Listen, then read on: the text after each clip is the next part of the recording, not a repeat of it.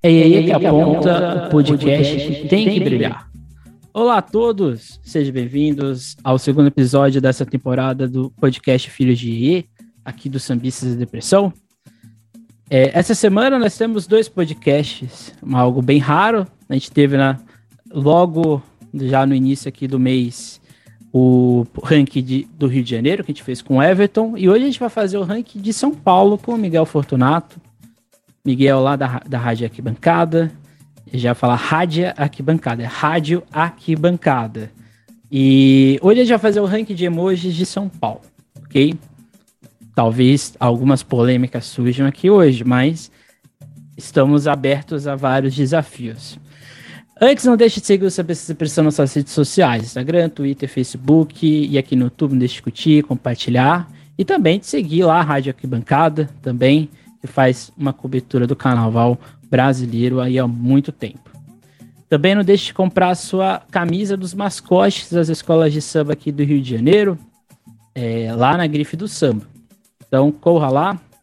E ainda não temos nenhum detalhe da nossa saga dos bonés, mas em breve talvez os nossos bonés também já comecem a ser é, comercializados. Ok? Então é isso. Seja bem-vindo, Miguel, para essa discussão acalorada de samba enredo, é uma coisa que muita gente gosta. Seja bem-vindo.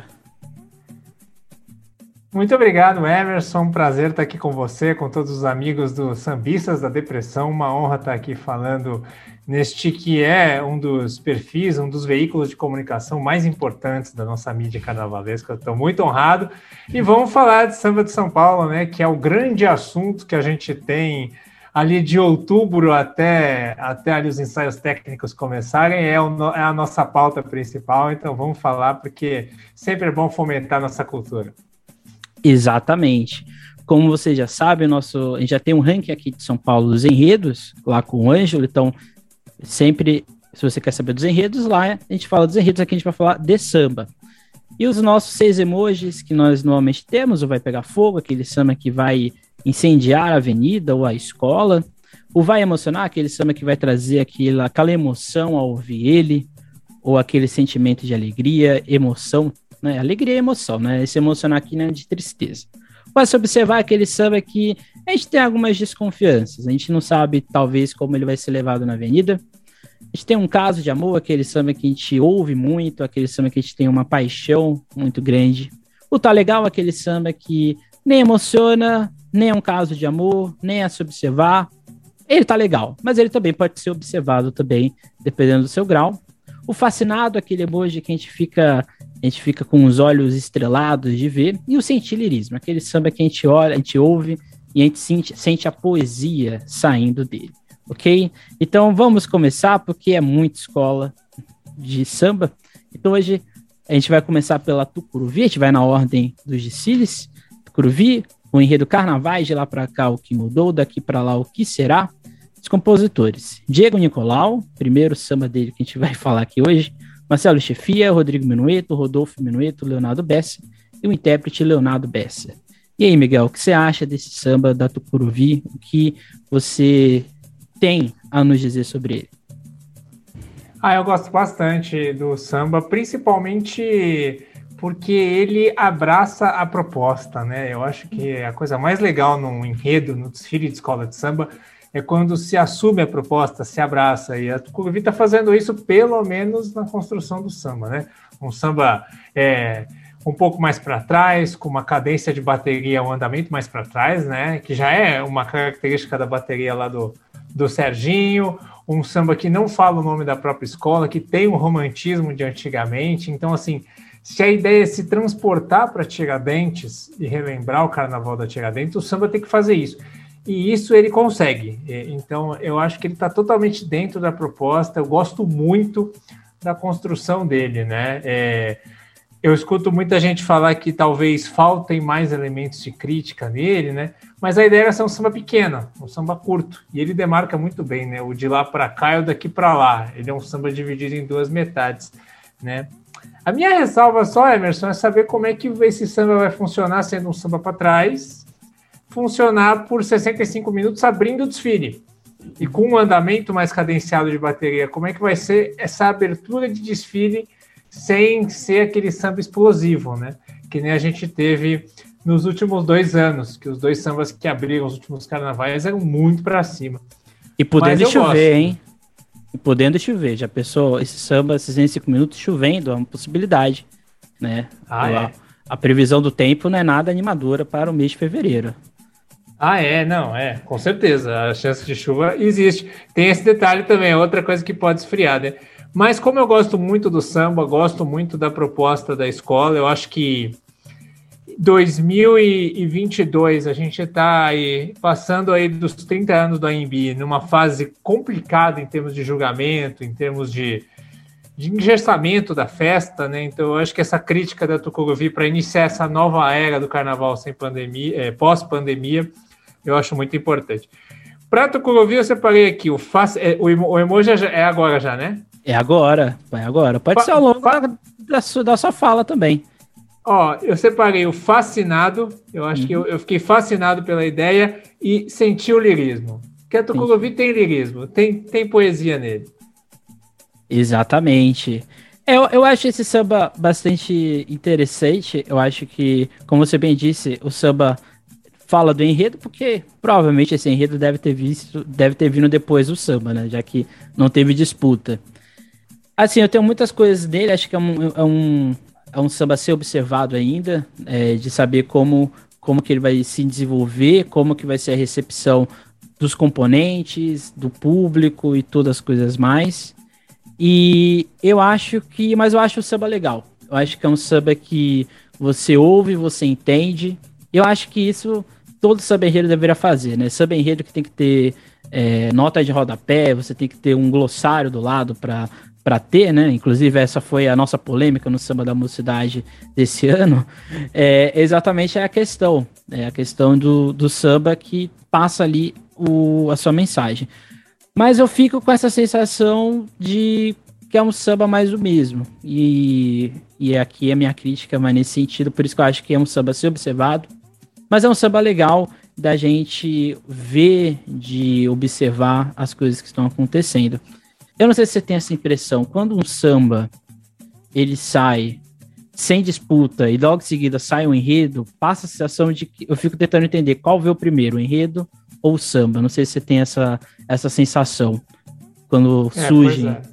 Né, eu, e aqui eu fico, será que é o enredo que é bom?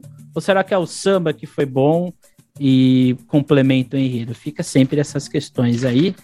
Mas isso é para o futuro. Aí só com a pasta que é entregue no dia, a gente vai entender o que veio primeiro ou se os dois surgiram juntos.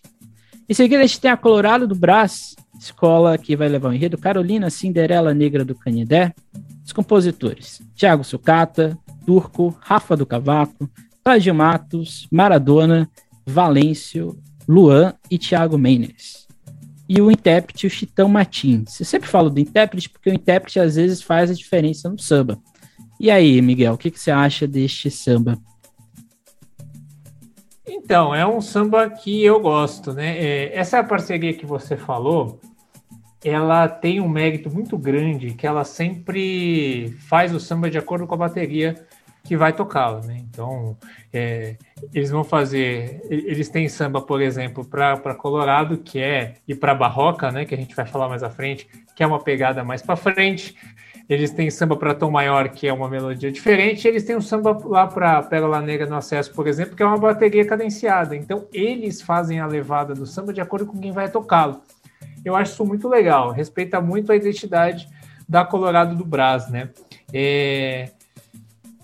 Eu não sei a sensação que vai causar esse samba para quem não conhece a história de Carolina ou para quem só sabe por alto, né?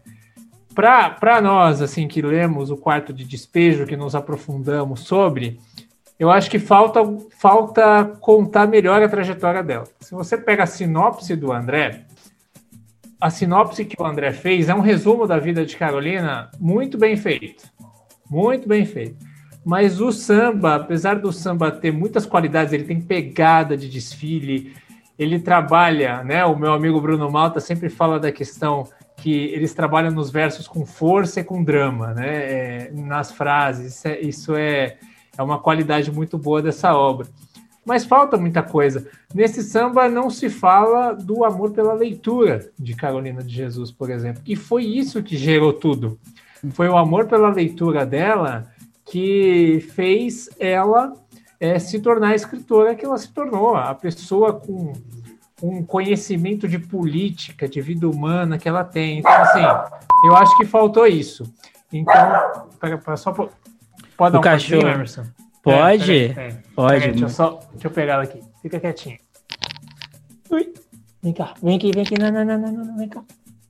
Então, eu acho que eles têm muitos méritos, mas eu acho que faltam algumas qualidades, algumas histórias que são importantes para descrever Carolina. Né? A sinopse que o André Machado é, escreveu conta muito bem a vida de Carolina. É, você vê ali uma descrição bem feita, mas no, é, no samba faltam coisas como, por exemplo, o amor pela leitura. Eu senti que falta, faltou mais elementos para jogar a gente dentro da história do quarto de despejo. Eu achei que algumas coisas se repetiram, sabe? Então, assim, eu acho um samba bom, mas Carolina merecia algo mais. Eu esperava, Emerson, você que é um, um historiador, eu esperava algo parecido com o samba de João Cândido. Eu Sim. esperava algo nessa linha. Eu mas é, exi... algo nessa linha. é exigir demais, né? mas então, eu também mas esperava eu, isso. Eu, eu esperava, esperava isso. algo assim, porque são personagens que têm uma relevância semelhante, né? E até a Renascer de Jacarepaguá juntou os dois. Então eu esperava algo assim. Mas, ó, eu acho que Uh, pode emocionar, eu acho que pode emocionar pela carga emocional que o samba tem, principalmente na sua, é, na sua melodia. Eu acho que tá legal. Para o desfile da, da Colorado do Braz, porque ela se propõe, eu acho que tá legal. Eu tenho essa mesma sensação de você. Eu acho que quando a gente chega no refrão e vai para a parte do extra, fica a sensação de que faltou alguma coisa ali, né? Porque é, é, tem ali o início, aquela primeira parte ali que explica, né? Como, como ela, de onde ela vem, e tudo mais. Aí tem um refrão que é muito bom, mas na hora que chega no extra, fica uma sensação de que é, alguma coisa ficou perdida. Com certeza vai ter alguma ala, vai ter algum carro para fazer isso, né? Mas eu acho que assim, um samba de uma escritora, de uma pessoa tão famosa, e que assim, quem é, por exemplo, do movimento negro, quem gosta de Carolina, vai, vai ler, olha, um enredo sobre a Carolina Maria de Jesus. As pessoas já vão ficar mais. Vão, vão prestar atenção, né? Aí chega, vem esse samba, e ainda o problemático que a gente discutiu no enredo, né? A ideia do, do, do fazer um paralelo da história de Carolina com Cinderela, que eu acho isso um pouco problemático.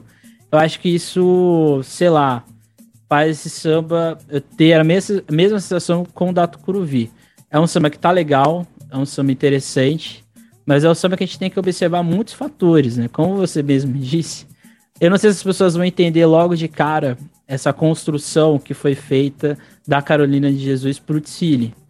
Porque eu acho que a história dela em si já daria uma, uma obra só sobre isso, né? Então não precisava colocar nenhum outro elemento ali para gerar uma coisa mais é, fácil de identificação. E acho que também associar a, a ideia da Cinderela dentro da obra da Carolina ficou visível no, no samba que não deu muito certo. Ficou ali faltando alguma coisa, ou não sei. Acho que a só a história dela já daria um bom samba por si só. Então acho que esse é o grande ponto que eu tenho nessa, nessa obra. Porque assim, é um samba que a gente olha, ele é bonito, ele é legal. Mas a gente fica pensando, pô, Carolina de Jesus teria que ser uma obra, no mínimo, que a gente lembrasse durante bom tempo. Infelizmente, eu não vejo isso aqui. Acho que é um samba que, no, depois que a Colorado passar, todo mundo vai esquecer dele. Nada contra os compositores. Mas é um samba esquecível. Né? Não sei se você tem essa mesma impressão olhando ele, ouvindo ele. Sim, sem dúvida. Isso que você falou do enredo, Cara, a história de Carolina de Jesus, o livro Quarto de Despejo, que, re, que recorta alguns anos da vida dela, né? É, ele gerou um dos livros mais vendidos da história. Hum. Já gerou um dos maiores roteiros da história, ou seja, já, já é um roteiro para enredo autossuficiente, não precisaria de uma analogia com a Cinderela. Uhum, sim. Eu acho que, por exemplo, eu estenderia a ideia da borboleta que ele coloca, por exemplo, tem no samba, e fica bonita essa passagem. Mas, por exemplo, a passagem da Cinderela no samba, eu não acho que ficou bonito. Ficou uma coisa assim estranha, ficou uma coisa meio forçada. Mas a ver, né? espero que a estética do desfile seja totalmente diferente do que está sendo apresentado para a gente, porque na sinopse é de um jeito, no samba é outra, e talvez o desfile vai ser outra coisa, né? E, mas vamos aguardar, né? Desfile é no dia, é na hora, e tudo pode vir a acontecer. O que nos faz chegar na Mancha Verde, escola que vai levar o enredo Planeta Água, compositores Márcio André, Filho, Marcelo Lepiani, Lico Monteiro, Rafael Ribeiro, Richard Valência, João Perigo, João Perigo, Solano Mota, Leandro Tomás, Telmo JB, Lanza Muniz Moraes e Rosa, Rosali Carvalho. É muita gente em São Paulo, a gente tem que, a gente tem que prestar atenção se não está falando nada a mais ou a menos. E o intérprete, Fred Viana, que faz esse samba sobre a água. O que, que você acha dele? Pô, é um samba legal, né? É, é mais um samba construído pro desfile, né? É, é, quando a gente fala dos sambas de São Paulo, não é que a gente acha os sambas ruins, eles são feitos para o, o desfile, para tirar a nota, para impulsionar o canto, né? É, são feitos para o momento presente. E esse samba é o retrato disso, né? Mas eu gosto muito ele busca coisas diferentes, né? Ele busca melodias diferentes. A melodia não é linear. Ele busca uma poesia que falta um pouco nos sambas de São Paulo, que os sambas de São Paulo nos últimos três anos estão muito fáceis, né? Eles não buscam poesia, eles buscam ser fáceis. E esse samba ele tem algumas nuances diferentes, como a ideia do, do sol quará, a, a metáfora da chuva, né? É, para um dia voltar, é, ciclo da vida que move moinhos, para um dia voltar à terra. A questão de usar a palavra terra com dois significados, né?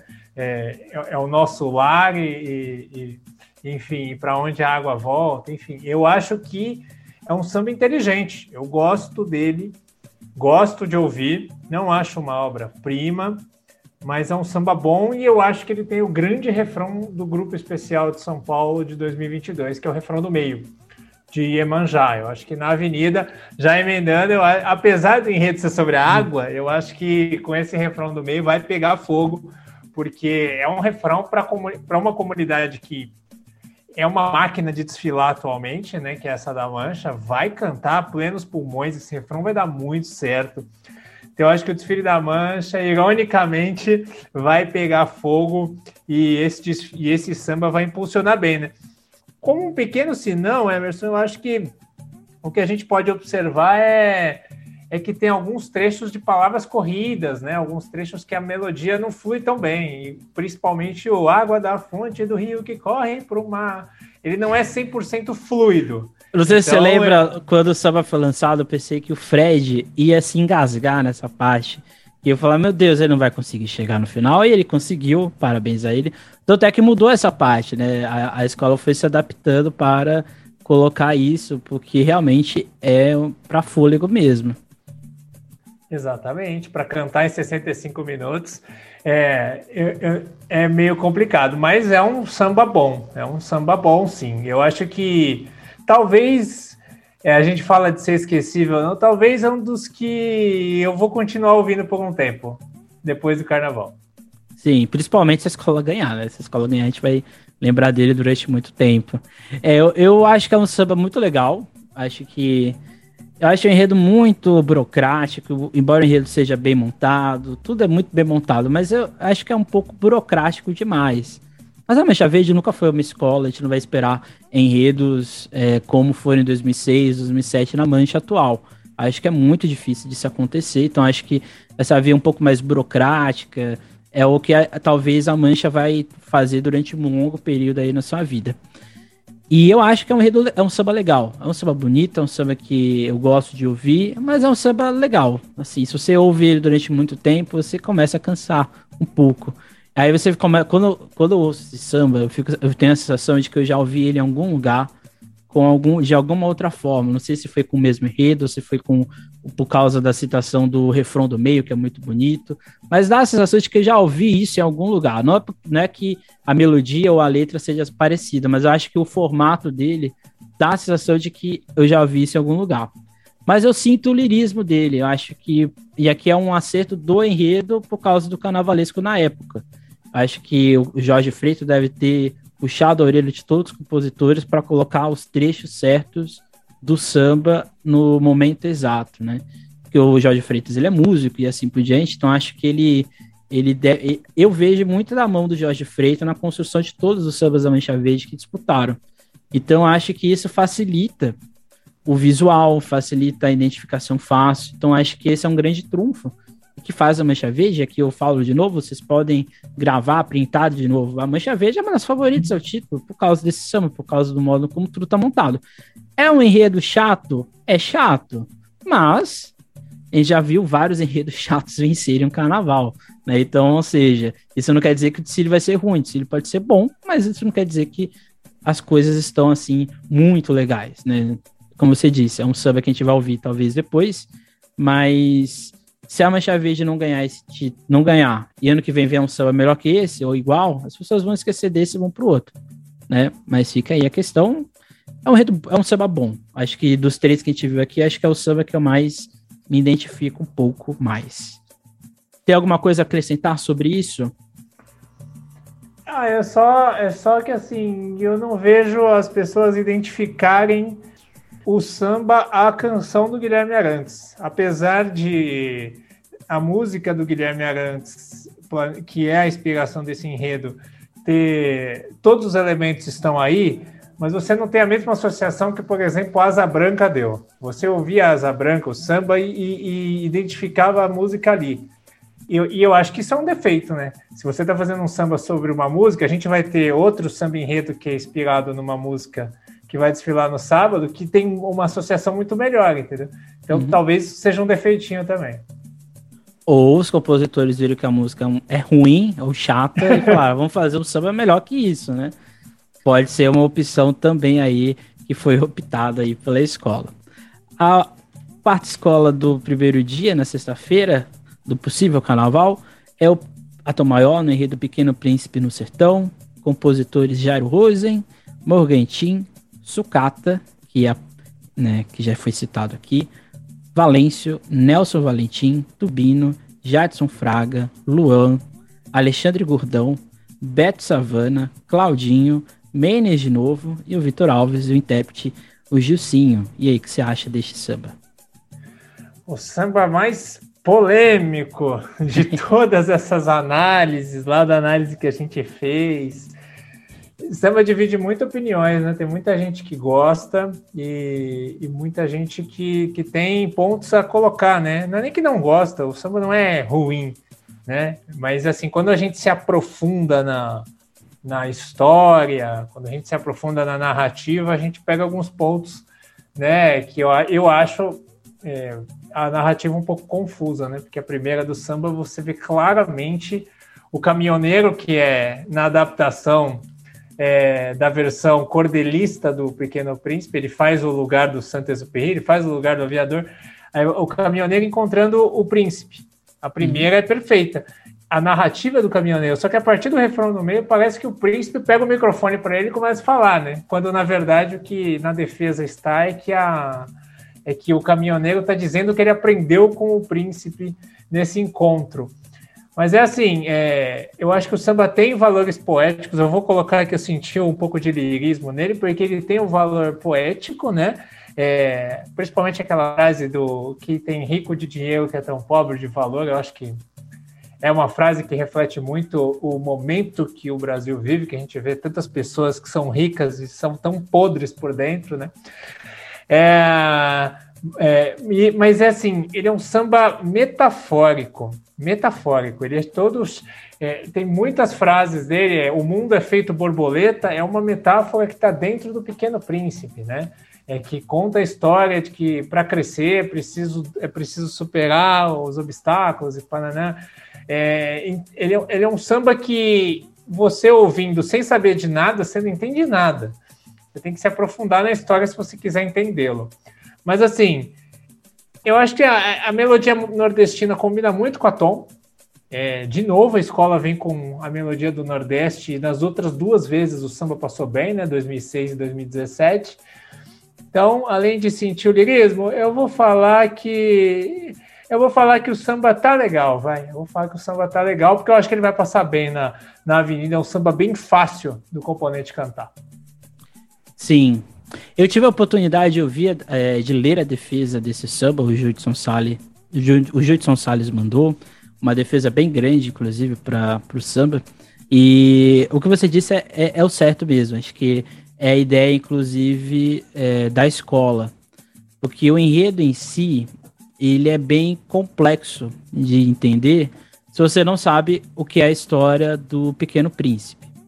Aí quando você insere a ideia do Pequeno Príncipe no sertão, quando você faz essa comparação do que acontece lá e do que acontece aqui, você tem, você tem que fazer um duplo, um duplo movimento, né? Você tem que entender a história do Pequeno Príncipe para fazer associações com lá no sertão. Por isso que eu acho que é um, é um samba que, dependendo da pessoa, se a pessoa tem o conhecimento da história do Pequeno Príncipe, inclusive o filme passou agora recentemente na Globo, se a pessoa lembrar do filme, ou lembrar do, do livro que já leu, ou das diversas citações que existem é, ao longo do tempo, talvez elas vão se, ela vai se emocionar é, com a obra. Acho que você disse uma questão muito importante. Acho que esse samba é, é um pouco semiótico. Ele precisa do visual para você entender as coisas acontecendo, que é uma proposta da escola. A escola vem adotando isso aí nos últimos anos. É, às vezes dá certo, como já aconteceu no enredo lá da, da Leopoldina, e às vezes dá errado no, no enredo lá das invenções e assim por diante. Mas aqui acho que é uma aposta da escola. E eu sinto lirismo ao ouvir o samba. Eu não sei se eu sinto esse lirismo por causa do Gilcinho ou por causa do, do samba, mas eu sinto algo diferente nele. E eu acho que assim, as escolas de São Paulo demoram tanto para fazer algo diferente que quando elas fazem, às vezes eu me sinto na obrigação de apoiar, mesmo às, às vezes achando um pouco questionável. Então acho que é um samba que eu acho que emociona e eu sinto o lirismo dele ao ser tocado e ao ser desenvolvido. Mas é uma aposta da escola pode ser que dê errado. Espero que não dê errado, mas essa proposta do visual com samba é interessante, mas depende de recurso, depende do componente entender a proposta e assim por diante. Mas que todo mundo vai entender a mensagem, talvez vai entender, porque todo mundo cita aquela frase famosa do Pequeno Príncipe. Então acho que as pessoas vão estar esperando o desfile para onde estar o você se torna eternamente responsável pelo aquilo que cativos, né? Então isso as pessoas vão ficar tentando encontrar no enredo, espero que elas achem. Mas eu acho que assim, é um samba conceito, não sei se você tem essa essa sensação, não sei, poucas escolas fariam um samba conceito para levar para a Avenida de São Paulo, né? A não ser no acesso, mas aqui a gente está falando de especial, né? Sim. É, exato. Eu acho que é, é, é uma proposta interessante, mas eu acho ele complexo. Eu acho uhum. ele complexo. Por exemplo, é, a palavra chamego, que está no refrão, é, eles pegaram a palavra chamego porque é a tradução é, literal que se aproxima mais de um termo que o Saint-Exupéry usava. Então, assim, é, é um samba que, para quem tiver, é, é, para quem vê o desfile com atenção ou, e tiver com a, com a pasta, ou então tiver uma narração legal enquanto estiver assistindo o desfile, vai fazer sentido. Mas para quem está só lá e só curtindo, não vai fazer sentido, né? Talvez seja essa a maior crítica para ele. Não, exatamente. O que é uma crítica, eu diria até que plausível, tendo em vista que é, é um samba enredo, né? Então ele tem que falar do enredo. Mas aí fica pro dia do desfile. Ou seja, no resumo, aqui a gente está na, na, quinta escola. No resumo, vamos ter que esperar o desfile para ver o que acontece em São Paulo, porque é tudo uma incógnita.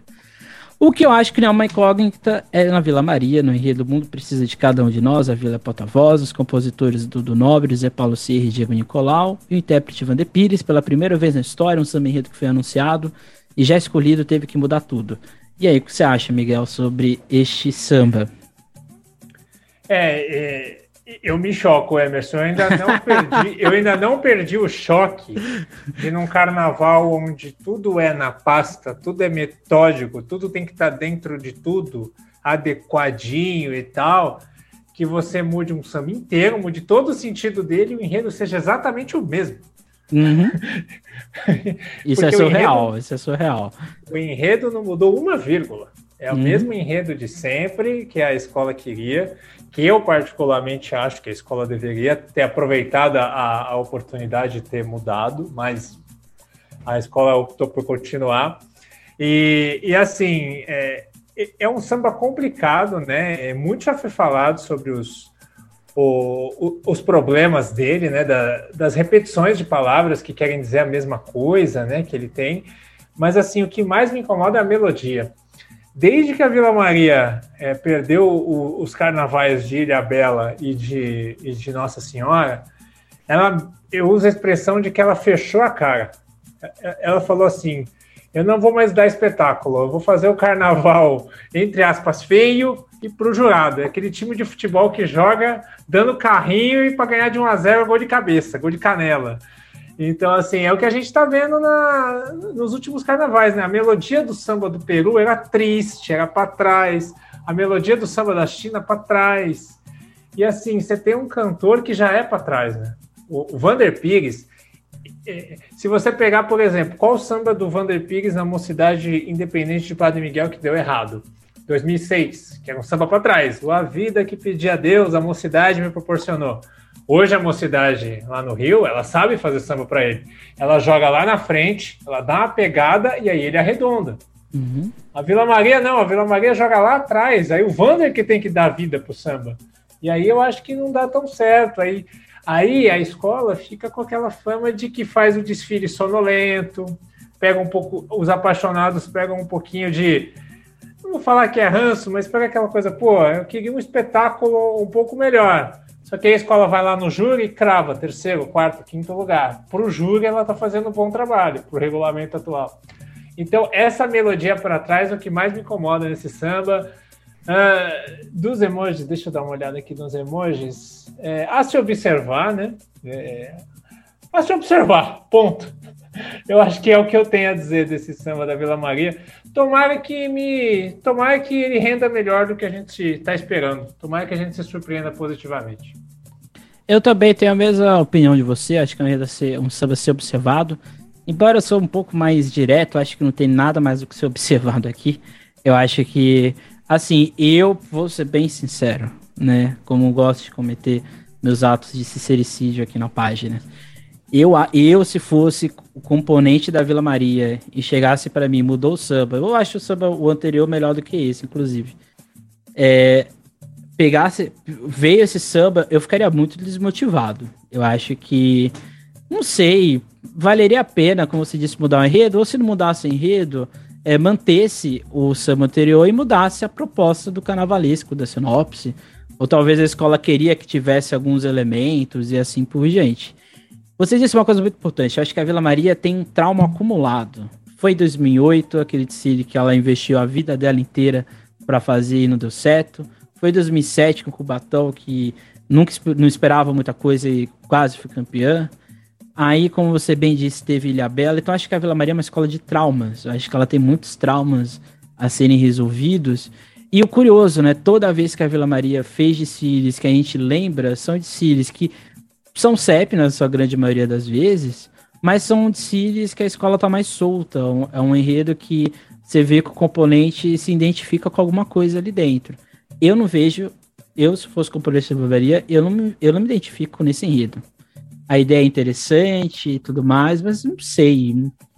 Não sei, não sei. Eu, eu coloco ao se observar e eu coloco um grande ponto de interrogação para tudo para a ideia da escola, para o samba, para o enredo, para as fantasias, para tudo. Coloca uma grande incógnita e a Vila Maria pode ficar entre as cinco? Pode ficar, mas fica aquela, aquela sensação de, de algo que talvez não deveria ser dessa forma. Mas é a escolha da escola, né? A gente não pode é, questionar isso, até porque o dinheiro é deles e eles fazem o que é mais interessante, pensando na comunidade deles.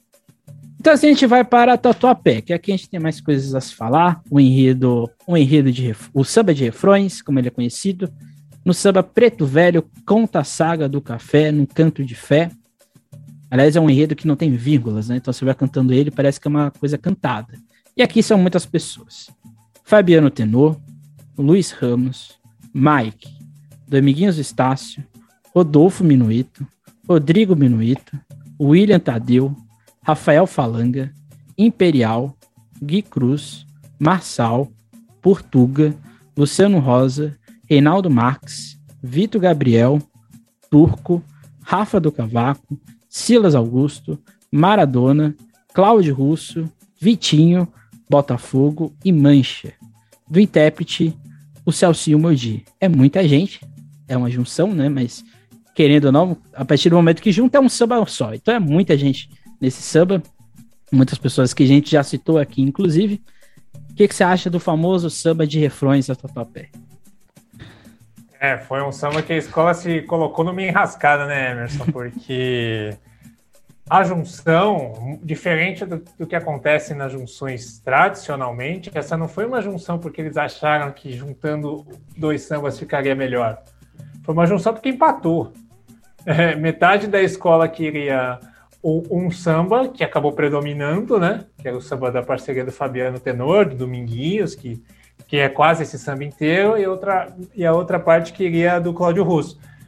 Aí, aí, como o contrato já, já havia sido assinado, eles tiveram que colocar um trecho de um e o outro, só que aí não encaixava o refrão principal. Eles tiveram que buscar um samba que caiu nas quartas de final, né? Para fazer essa. para fazer esse samba ficar inteiro. E aí, e assim, eu vou falar primeiro das, dos pontos positivos. Eu acho que é um samba que combina com o intérprete. O Celcinho é maravilhoso. Ele é maravilhoso ele põe fogo mesmo no, no samba. Ele é um cara que faz a coisa acontecer e, a, e eu acho que para a proposta da comunidade, que é passar firme e gritar alto, né? A Tatuapé é uma das escolas, dessas escolas emergentes novas, onde o desfilar bem significa cantar o samba em alto e bom som, né? Que é uma, é uma, é, é uma das coisas que vem predominando no Carnaval de São Paulo moderno. Então, assim, isso eles vão conseguir já no lançamento do CD, deram uma amostra. Esse samba possibilita um canto alto, né? Tem aquele trecho lá do Aruanda, que é para se cantar alto. Tem vários trechos bons de se cantar. Mas, assim, ele tem vários problemas, né? Vários problemas. O primeiro deles que me incomoda é você começar um refrão em São Paulo, Emerson, um saravá, saravá que é o refrão do samba mais cantado do Carnaval de São Paulo, que é cantado na arquibancada todo final de semana. É uma homenagem, é uma homenagem, é uma homenagem. É, pois é, então, eu acho complicado. Você imagina no Rio de Janeiro alguém começando um refrão com explode coração? Eu não imagino. eu não imagino. Não imagino ninguém com essa coragem. Mas, enfim, é, nesse refrão do meio, é, é, a única parte que o Preto Velho não está narrando, né? O, todo o restante é, é ele narrando. E assim, se você pegar, eu não consigo evitar isso, né? se você pegar um paralelo com o enredo da X9 de 2000, que também era a saga do café, né, também contava a história do café, é, e, e, eu acho que a comparação é válida, porque se você ler a sinopse do Wagner, tem trechos do samba da X9 dentro da sinopse da Tatuapé, ou seja... Eu acho melhor, coisa... inclusive. Pois eu é. Tenho, eu tenho um ranço com aquele de da X9, que não cabe em mim. Então, mas aquele samba, o poder de síntese dele era muito melhor, né? A preta velha escrava contou e eu mergulhei no tempo. Ponto. Aí começou a falar do café. É porque a escola, Esse... a gente tem que pontuar que a X9 burlou todas as regras em 2000, né? Sim, então, ela fez um samba, um enredo e um desfile que nenhuma das escolas fez, porque elas seguiram o regulamento, mas ela deu o seu jeito de levar aquilo para a avenida, né? Então a gente tem que é, fazer essa ponderação também, esse abre aspas, para o que a X9 fez em 2000. É, eles pegaram 100 anos a mais do que eles poderiam, né, naquele, naquele período lá. Mas enfim, mas eles conseguiram contar a saga do café é, com, com, de uma maneira melhor, na minha opinião, porque assim, esse, esse samba da Tatuapé, ele tem muito mais o preto velho, incorporando e indo embora, né, gastando boa parte do, do samba, do que contando a história do café. E aí, e aí ficou uma coisa mais resumida, enfim. E assim, esses dois refrões, é, para fechar meu comentário, eu gosto de que tenha os dias em São Paulo. Eu acho que a gente tem que fugir daquela receita de bolo de todos os sambas parecerem iguais. Mas essa não me conquistou muito até agora. Espero que nos ensaios técnicos e no, e no desfile me conquiste. Nos emojis, eu vou colocar aqui é, a se observar, porque eu acho que esse samba, é, como eu enxergo problemas nele, tem observações, mas eu coloco que vai pegar fogo. Vai pegar fogo. Já, já tá pegando fogo e vai pegar fogo porque ele vai ser cantado a plenos pulmões. É, eu acho que o interessante do que você disse no enredo, é, uma coisa que a gente já discutiu aqui, é que a proposta do enredo é exatamente o preto velho. Então, quando você coloca, desloca o eixo narrativo para o negro contando a história do café, a história muda. Então acho que é por isso que a gente tem essa, essa percepção de diferença tão grande com o da X9. Porque o da X9 é a história oficial do café. Né? Não tem nem escravizado naquele Tsili, não tem nem África direito. E aqui não, aqui a Tatuapé opta por escolher um preto velho, que era o pai Antônio, que de fato ele, ele trabalhou em lavoura de café, como diz na Umbanda, e ele tá narrando a história dele e narrando a história dos filhos dele que viveram é, no café ou os herdeiros do café que vão para essa Aruanda, né? É confuso? Eu acho que é confuso, mas eu sou fascinado por esse samba. Acho que quando a escola em São Paulo é uma coisa muito difícil também. Quando a escola descobre a sua identidade em São Paulo, às vezes ela não quer assumir aquilo, porque ela não quer ficar taxada. Acho que a Total assumiu essa essa ela incorporou a alma nilopolitana de 2016 e está com ela até hoje. Adaptou para a comunidade do Tatuapé. Eu vejo alguns problemas nisso, vejo vários problemas, mas eu acho interessante quando a escola se identifica com uma proposta. E isso é visível, né? Já viu todos os enredos possíveis na Tatuapé desde 2016. E todos eles, a escola mantém o mesmo estilo de, de postura, de canto, postura de levar o desfile. Muita gente reclama da, do. Ah, reaproveita muita alegoria. A escola tá fazendo reciclagem, que é uma coisa que todas as escolas deveriam fazer, inclusive, né? Porque o carnaval é poluente demais. Então a escola é uma escola que segue a sua identidade. Por isso que eu acho que eu sou fascinado com esse samba, porque esse samba, a escola optou por fazer esse enredo meio meio místico para contar a história do café, eu acho isso interessante. Eu acho que o visual vai dar uma identificação mais, mais é, evidente do que está sendo contado aqui. É um samba de fôlego, só um intérprete muito bom pode levar esse samba, e ela tem. Só uma comunidade que consiga levar esse samba leva, e poucas de São Paulo conseguiam fazer isso, e uma delas é a Tatuapé. Por isso que eu acho que o Tsiri vai pegar fogo. Não sei se vai pegar fogo na arquibancada. Eu acho que não pega. Mas na escola vai pegar muito fogo. Vai incendiar vai incendiar, ainda mais vindo depois do samba da Vila Maria, isso aqui vai ser um energético que as pessoas estão necessitando nesse dia, né? Então acho que a, a Tatuapé tem essa possibilidade. Eu não acho que é um samba perfeito, tá longe de ser. Mas eu acho que é uma escolha da escola. Talvez na hora da defesa fique mais evidente o que cada um desses trechos tem, porque assim, é, justificar três refrões, três refrões e três refrões tão diferentes um no outro, é, tem que estar tá ali bem, bem escrito tudo que está sendo levado, né? Mas sendo visto histórico dos últimos anos, eu não acho que esse samba vai tirar 10, é, no, abaixo de 10, não sei. Não sei se você tem essa interpretação. Não, abaixo, é, não, abaixo de 10 não. Né? Ainda a gente não sabe o regulamento oficial, ainda não, não bateu o martelo se vai ter mudanças, né? Até para quem não acompanha tanto, o regulamento de São Paulo sai oficialmente na semana do desfile, né? Hum. A gente tem essa peculiaridade. O do Rio já está pronto. O de São Paulo a gente vai descobrir só na semana se vai ter mudança. Mas eu acho que a nota vai tirar. Só que uma coisa que você falou é verdade. A ocasião faz o ladrão, né, Emerson? Então, assim, de repente vende um desfile que não pegue tanto na veia, com uma melodia muito para trás, como a da Vila Maria, o da Tatuapé pode render muito mais do que poderia justamente uhum. por isso, é, é, verdade. E eu não sei você, depois do desfile da Tibaia, eu queria ir para Tibaia, porque eu fiquei fascinado com aquilo. Então, assim, acho que é um, a escola sabe fazer bem o negócio e, ah, e assim, enquanto estiver dando certo, por que não repetir, né? Então, fica aí a questão aí na Vila Maria. E a última escola desse primeiro dia é Dragões da Real, no enredo Adoniran, escola que mudou de enredo né, era o enredo do dia em que a Terra parou, aquele, aquele enredo desastroso que a escola ia levar para a Avenida, ainda bem que ela mudou. Agora que o, o, enredo não vai, não vai acontecer, eu posso falar mal dele. É um enredo desastroso no dia que a Terra parou. Mas agora a escola vai falar de Adoniran, os compositores. Tiago SP, Léo do Cavaco, René Campos, Marcelo Adnet, Dalan Alves, Rodrigo Atração, Alemão do Pandeiro, Alfredo Rubinato, Paulo Sena, André Cavalho e Tigrão.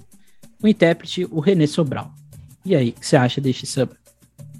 Outro samba. Con... Esse samba é conceitual também, é um samba bem conceitual, se você parar pra pensar. É, cara, e eu gosto, eu gosto. Eu sei que tem gente que não gosta, mas eu acho que é, é, é, a escola deu uma, entre aspas, sorte, porque esse é um samba colcha de retalhos, né? Isso que a gente chama, né? Você pega vários, vários nomes ou trechos de música do cantor e constrói o samba em cima disso. Só que o Adoniran, diferente da grande maioria dos cantores, as obras dele parece a obra musical do Adoniran parece um grande livro, parece uma grande biografia. Então assim, tudo tem a ver com aquela São Paulo antiga, tudo tem uma ligação. Então assim, você vai falando das obras dele, as coisas se entrelaçam. Então não é uma coxa de retalhos largada, né, como se fossem músicas diferentes uma do lado da outra. O pequeno senão dessa construção desse samba, não sei se você também se incomoda com isso, é, é, na, é ali no começo do refrão do, refrão do meio, que, que, que ele fala ali, saudosa maloca virou arranha-céu. Então, ele termina a primeira do samba falando da questão do de São Paulo, né, que as casas ali onde eles ficavam, os barracos, a modernização tinha, tinha, tinha destruído. Aí ele muda de assunto no começo do refrão. Ele fala: é, Levei flechada no olhar, chorei no pé do fogão, que são duas músicas de amor. E aí, de, aí ele volta, viu o progresso chegar sem dó nem educação. E se você inverter esses dois versos, o sentido é o mesmo. Então, eu acho que esse, esse é o pequeno senão. Mas eu gosto do Samba da Dragões, eu acho que é difícil encontrar o emoji. Eu acho que vai emocionar, não sei se vai emocionar, mas eu gosto do samba. Esse samba tem dificuldade de encontrar o emoji. Ele é contraditório, né? Ele é contraditório. Porque por exemplo, eu sinto lirismo com ele. Acho que é um samba que tem um lirismo grande ali. É um samba, mas é um samba que eu acho que é, é só legal. Acho que fora isso eu não tenho muito o que falar. E ao mesmo tempo é um samba a ser observado, né? Porque é um samba muito diferente do que a Dragões Real já levou na Avenida para ela. O que você falou é uma coisa muito interessante. Tem um quadro que está lá na Pinacoteca, não lembro qual pintor que ele, ele é um quadro que, na primeira perspectiva, tem um, um bairro tradicional de São Paulo, que são aquelas casas conjugadas, uma do lado da outra, e no final tem um prédio sendo construído.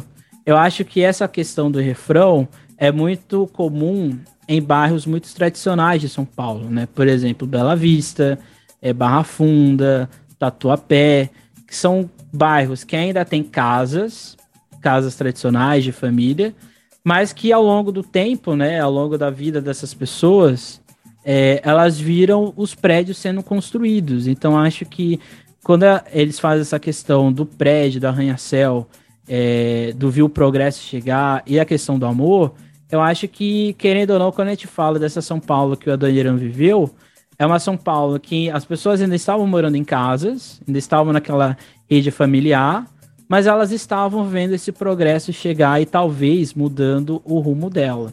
Mas aqui é, é uma questão mais histórica, acho que acho que não é o objetivo do, do enredo da, do desfile da Dragões. Mas assim, como você bem disse, é um samba que eu acho, é assim, agora eu vou dar uma opinião muito pessoal. Eu não acho que toda a todas as pessoas que conhecem a Dodieiro Barbosa conhecem as obras dele. Então acho que eu não sei se as pessoas vão identificar logo de cara que tal trecho de tal questão é de alguma música dele. Então, para uma pessoa que só conhece as principais músicas do Adoniran, elas vão só identificar as que estão ali muito visíveis. Eu acho que é a grande maioria. Como você também bem disse, o Adoniran é um, ele é um compositor conceitual, né? Ele, ele, não, ele não cantava, né? Ele falava. Então, isso faz com que o samba fique mais interessante de se ouvir. Mas como você bem disse, é um samba bastante confuso, de ter um sentimento muito é, evidente sobre ele. Eu acho que é um samba a ser observado, eu acho que é um samba que é legal, mas ao mesmo tempo eu sinto o lirismo que a escola quer levar e o enredo também. E aqui é um acerto do carnavalesco e também da escola de ter saído do desastre anunciado que seria o dia em que a Terra parou e mudar o, o motivo do, do enredo, né? Sair do Raul Seixas, nada contra ele, mas acho que a Daniela Barbosa combina mais com o carnaval, né, em si, né, com, com o samba. Não sei não, se. E eu... até porque. Não, até porque, né, Emerson, é, a gente tem que louvar o fato de alguém trazer o Adoniran como enredo, né? Porque é um absurdo que ele não tenha sido um enredo em São Paulo. Ele, a passarela tem o nome dele, e, e assim, ele é o maior. Ele é um. Não, eu vou. Eu vou ele, ele é o mais famoso sambista de São Paulo. O maior, é, cabe muita discussão, mas ele é o mais famoso sambista de São Paulo. Então, assim, como que o samba de São Paulo não o homenageou? Eu acho isso um absurdo e, e tem que louvar Dragões por trazê-lo para esse carnaval. Você não disse seus emojis. Você tem que se comprometer. Eu, eu falei, eu falei que é que assim, eu não sei se vai emocionar. Eu acho que pode emocionar, não sei se vai emocionar, mas eu sinto o lirismo também. Eu acho que tem Adoniran. Tem trejeitos, tem falas do Adoniran nesse uhum. Eu vou colocar um vai emocionar pela metade. É, tipo isso. É. Aqui a gente vai adapta emocionar. tudo. A gente vai emocionar. Tudo. Você põe assim, vai emocionar? Interrogação. Exatamente. Vou, vou já adaptar aqui para você essa possibilidade. Então, assim, a gente encerra esse primeiro dia de desfiles. Primeiro dia de desfile de São Paulo, que a gente sabe que é sempre vazio e esse ano não vai ser diferente. Nada contra, é querer ser pessimista, é, são os fatos que sempre nos apresentam. Assim, a gente vai parar Vai Vai, que abre pela primeira vez um carnaval no AMB, ela nunca fez isso na vida dela, então ela vai fazer pela primeira vez aí no AMB. Ela já fez isso em outros, outros períodos, na época de cordão, mas no AMB é a primeira vez que ela vai, vai, vai fazer isso, no enredo Sankofá. Os compositores, Xande Pilares, Rodrigo Peu, Cláudio Russo, Júnior Gigante, Lairo, Jairo Limousine. Jairo Limousine, exatamente o nome dele. Silas Augusto, Zé Paulo Sierra e Bruno Gianelli. O intérprete, o Luiz Felipe. E aí, o que você acha deste samba que abre o sábado? Nossa, esse aqui eu acho que eu usaria todos os emojis positivos que tem aqui. eu adoro esse samba. Cara, é, é muito legal, né? É, é um samba de analogia, né? Ele começa na, na, na história do Império Achante, quando se quebra lá a, a cabaça, né? Como diz bem o samba, e aí saem os anagramas a, os ideogramas, perdão, achantes, e aí um deles é o, é o Sankofá, e aí ele começa a história, começa a lembrar é, de como era a vida é, lá no Império Achante, toda a suntuosidade, e vem pro, pro Bexiga, né? Eu acho que, assim, o trecho que mais me pega é o refrão do meio, porque o refrão do meio é, salve a cultura no meio da rua, a tradição que resistiu à luta. Na defesa, ele está falando da questão do, do Império Africano, quando eles vendiam os adornos nas ruas, eles eram proibidos, apanhavam é, da, é, dos soldados da realeza, enfim. Só que isso é um vai-vai também, né? Então, assim, uhum. no verso que você, que você vai trocar de assunto no samba para trazer analogia para o vai-vai, você traz uma frase que serve para as duas coisas. Eu acho isso muito inteligente.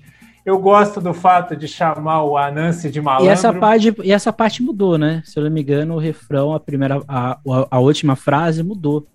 É, é, original era, tradição, diferente. Era a tradição e o samba continua, que uhum. é o uhum. lema da escola, né? Só que aí eu até conversei com o Gabriel, que é o diretor de carnaval da escola, ele falou que é, é para adequação do enredo mesmo que isso mudou. Enfim, é, é, e aí a segunda parte é uma, é uma poesia maravilhosa, né? No alvorecer, entre arranha-céus, reluz a coroa, meu troféu. É o, é o, é, é o vai-vai lá no meio da rua, fazendo samba no meio daquele monte de prédio, daquela selva de pedra da Paulista. E assim, lembrar, lembrar os baluartes é, é demais, é uma coisa que a gente vê tanto no Rio. No Rio a gente vê até demais, né? A gente tem escolas no Rio que todo ano trazem os seus baluartes. Em São Paulo isso é muito raro, cara. Isso é muito raro, raríssimas vezes o Vai Vai fez isso. E outras escolas também é, é muito raro. E eu, eu espero que isso seja uma abertura de portões para que a gente faça um Sankofá é, anual no Carnaval de São Paulo, que todas as escolas vão nas suas raízes, é, principalmente as mais tradicionais, peguem lá o que tem de bom do passado e mantenham a sua essência. Então, é, cada vez mais eu estou me apaixonando mais por esse samba do Vai Vai. E eu tenho a sensação de que ele vai ser o samba desse carnaval de 2022, apesar de esse samba ter pego muito mais nós apaixonados e críticos, né, Emerson? O, po o povão, o popular, a, a, aquela pessoa que só curte ainda não se pegou tanto nele. Esquece! Vai, vai, desde a década de 70, ninguém dá nada pro samba dela, no dia do desfile todo mundo canta. Isso aí é, é. é normal pra escola, a escola sabe disso. Até porque a Vai Vai é uma escola, né? Eu acho que a Vai Vai é muito semelhante com a Gaviões. Ela tem muito torcedor, mas ela tem muito torcedor flutuante, né? Então tem muitas pessoas que acompanham a Vai Vai, mas não sabem de nada que ela tá fazendo. Só sabem ali no dia. Então essas pessoas que normalmente levantam a bandeirinha, canta lá o samba aos plenos pulmões. Isso é muito comum para uma escola tão antiga é, em São Paulo. Acho que o que você disse eu, eu concordo também. É, a última vez que a Vai fez uma homenagem, de fato, a quem afundou foi em 1980. Né? Inclusive, foi a única vez que ela citou o Livinho, por exemplo. Mas a Olímpia nunca foi citada em samba, Henricão nunca foi citado em samba, e o Geraldo Filme nunca foi citado em samba. Dá vai vai. Né? Então, ou seja, é, é interessante, né? Como você disse, tem duas escolas das tradicionais que estão fazendo isso, né? A Vai Vai aqui e a Camisa fazendo é, no desfile dela das Rezadeiras, que ela faz uma homenagem a, a, a Gabi, não a Gabi, não. Meu Deus do céu, esqueci o nome. Ela faz homenagem às suas portas-bandeiras, a camisa verde e branco no enredo dela. Então acho que é interessante porque, assim, nada contra as demais escolas que existem em São Paulo, mas eu acho que assim, se a Vai Vai, Camisa e as outras demais começam a falar da história delas, nenhuma das outras conseguem é, chegar perto, assim. Porque em termos de volume, em termos de representação, em termos de legado, poucas escolas de São Paulo conseguem fazer isso. E a Vai Vai, eu acho que ela. Esse é o primeiro samba que eu ouço dela que de fato eu reconheço a Vai Vai falando dela. Porque ela sempre faz enredos que ela faz diante do aniversário dela, né? Mas é a primeira vez que eu sinto verdade aqui, eu sinto uma emoção. Né? Eu acho que é isso que eu acho que é um samba que vai emocionar, é um samba que vai pegar fogo, e é um samba que tem um lirismo ali que tá bem explícito pra gente que, que está vendo. Como você bem disse, talvez as pessoas não vão cantar logo de cara.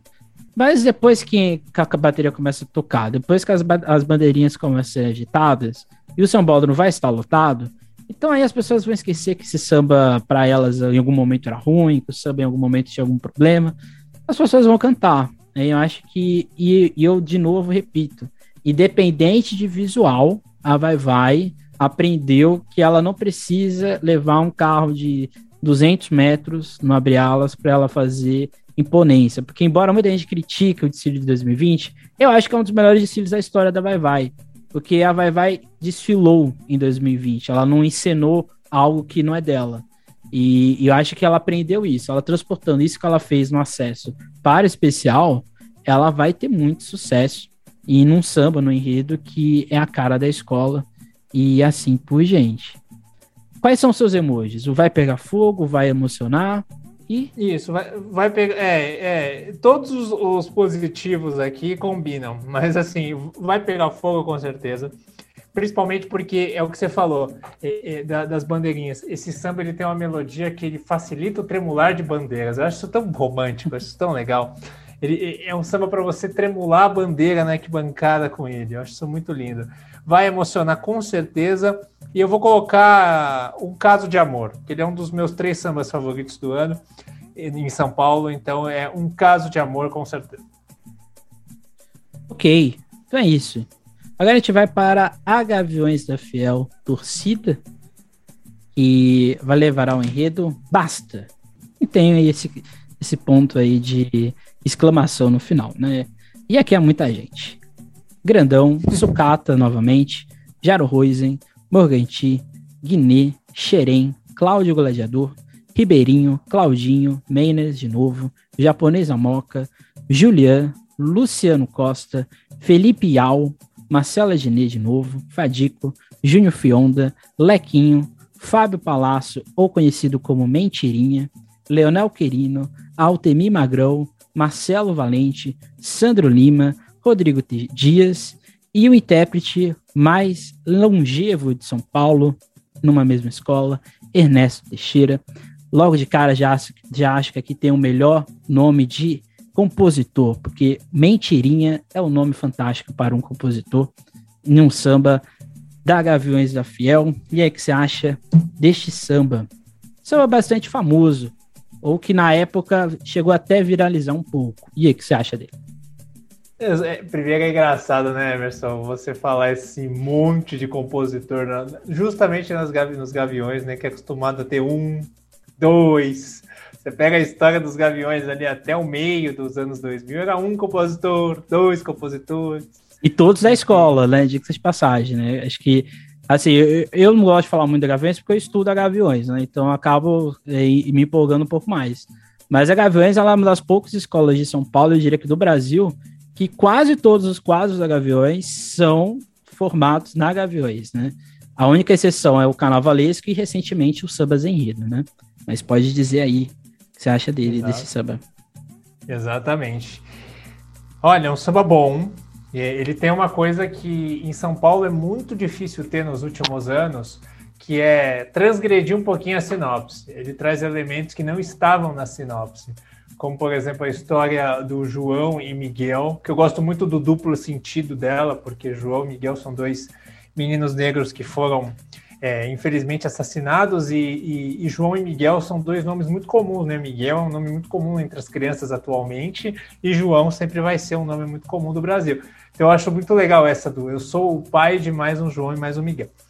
O samba, o eu lírico do samba, o narrador é um, é um trabalhador negro, falando sobre as mazelas, as injustiças que ele sofre, né? É...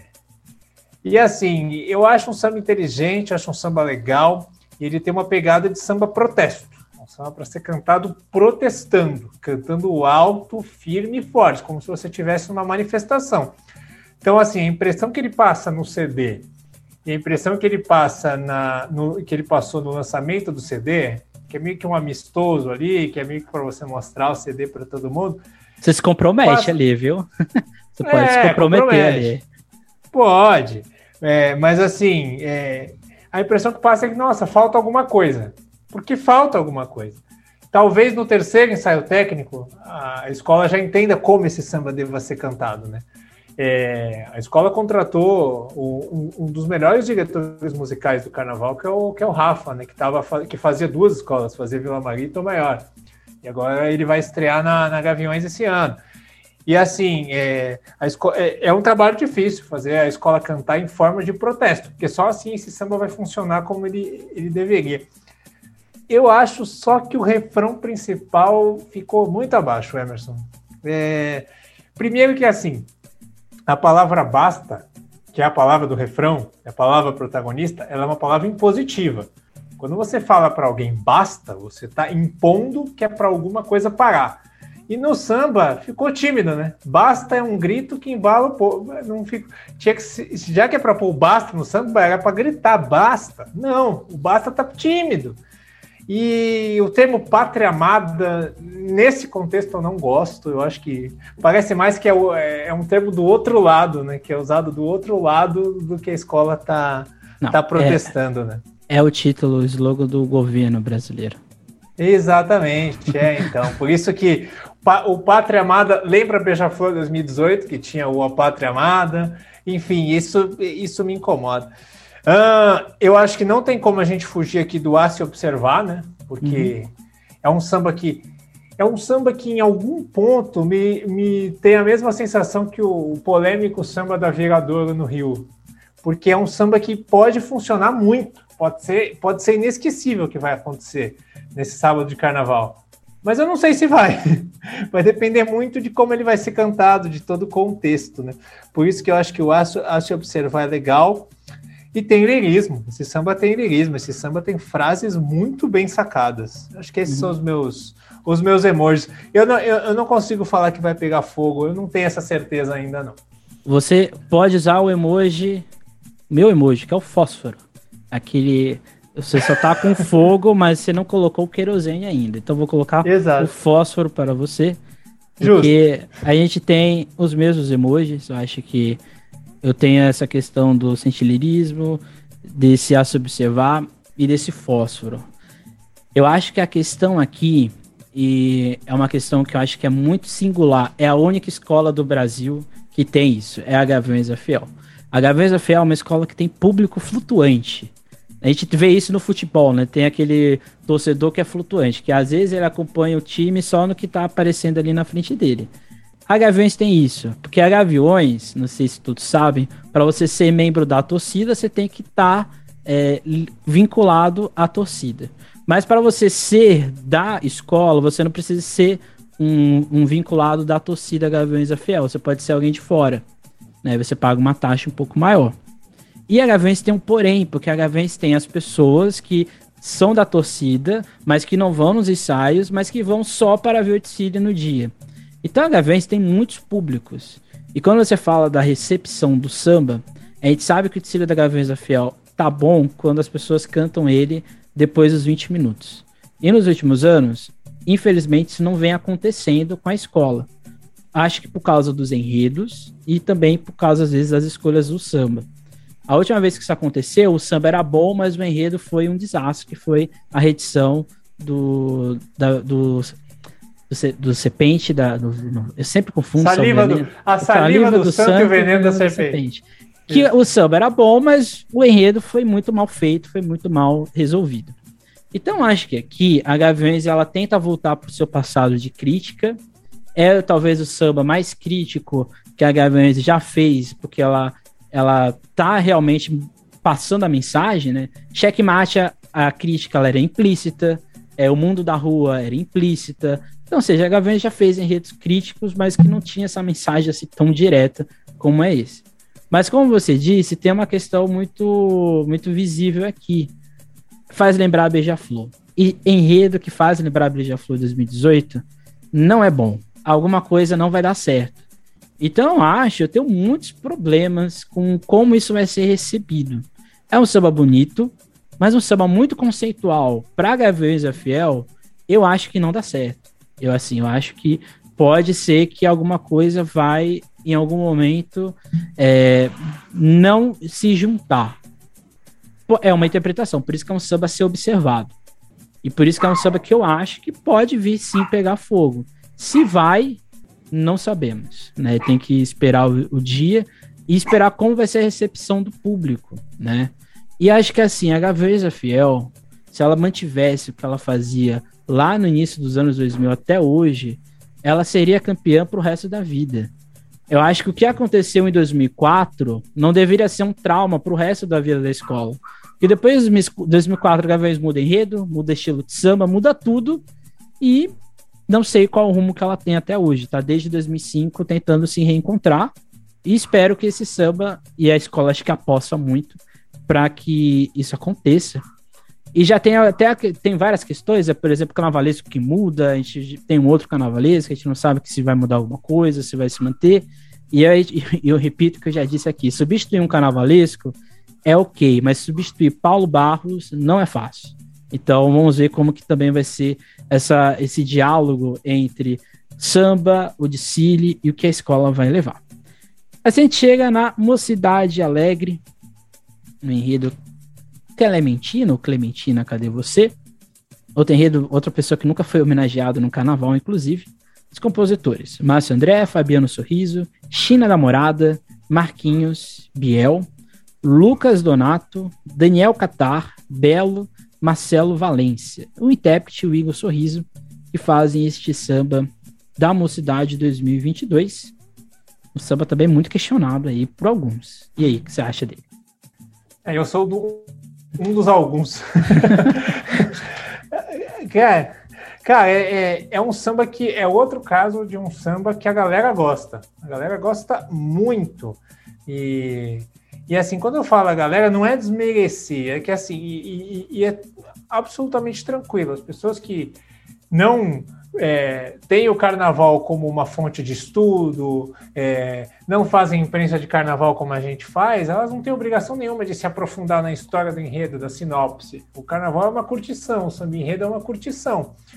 Só que assim, a percepção muda, né? E assim, assim como o samba da Carolina, eu esperava mais Uhum. Eu esperava algo melhor. Aí, e nesse aqui ouvi, até mais, eu acho, hein? É, esse aqui, aqui é, tinha que ser uma obra-prima, tipo que aconteceu recentemente com a Elza Soares, por exemplo, né? Eu esperava aquilo é. aqui também. Eu já estou até me adiantando aqui, né? Mas pode Sim. falar aí. Não, eu concordo plenamente com você. É, eu acho que nem foi um recorde da Mocidade Alegre, né? De obras, mais de 40 obras é, se candidataram. Pra, quase todos os compositores tinham samba nessa disputa, né?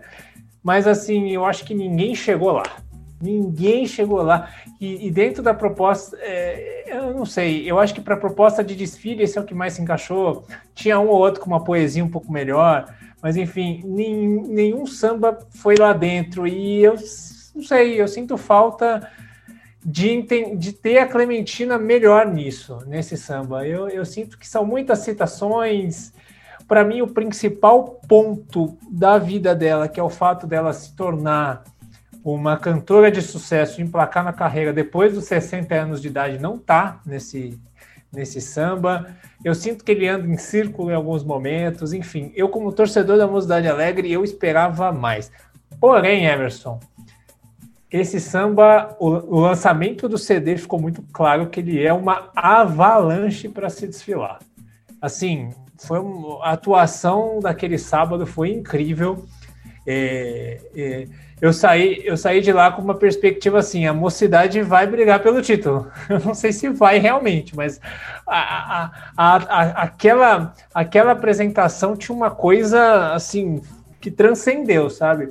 Então, assim, é um samba que pro desfile vai funcionar demais. Então, assim, eu vou, com certeza vai pegar fogo, mas é absoluta que vai pegar fogo.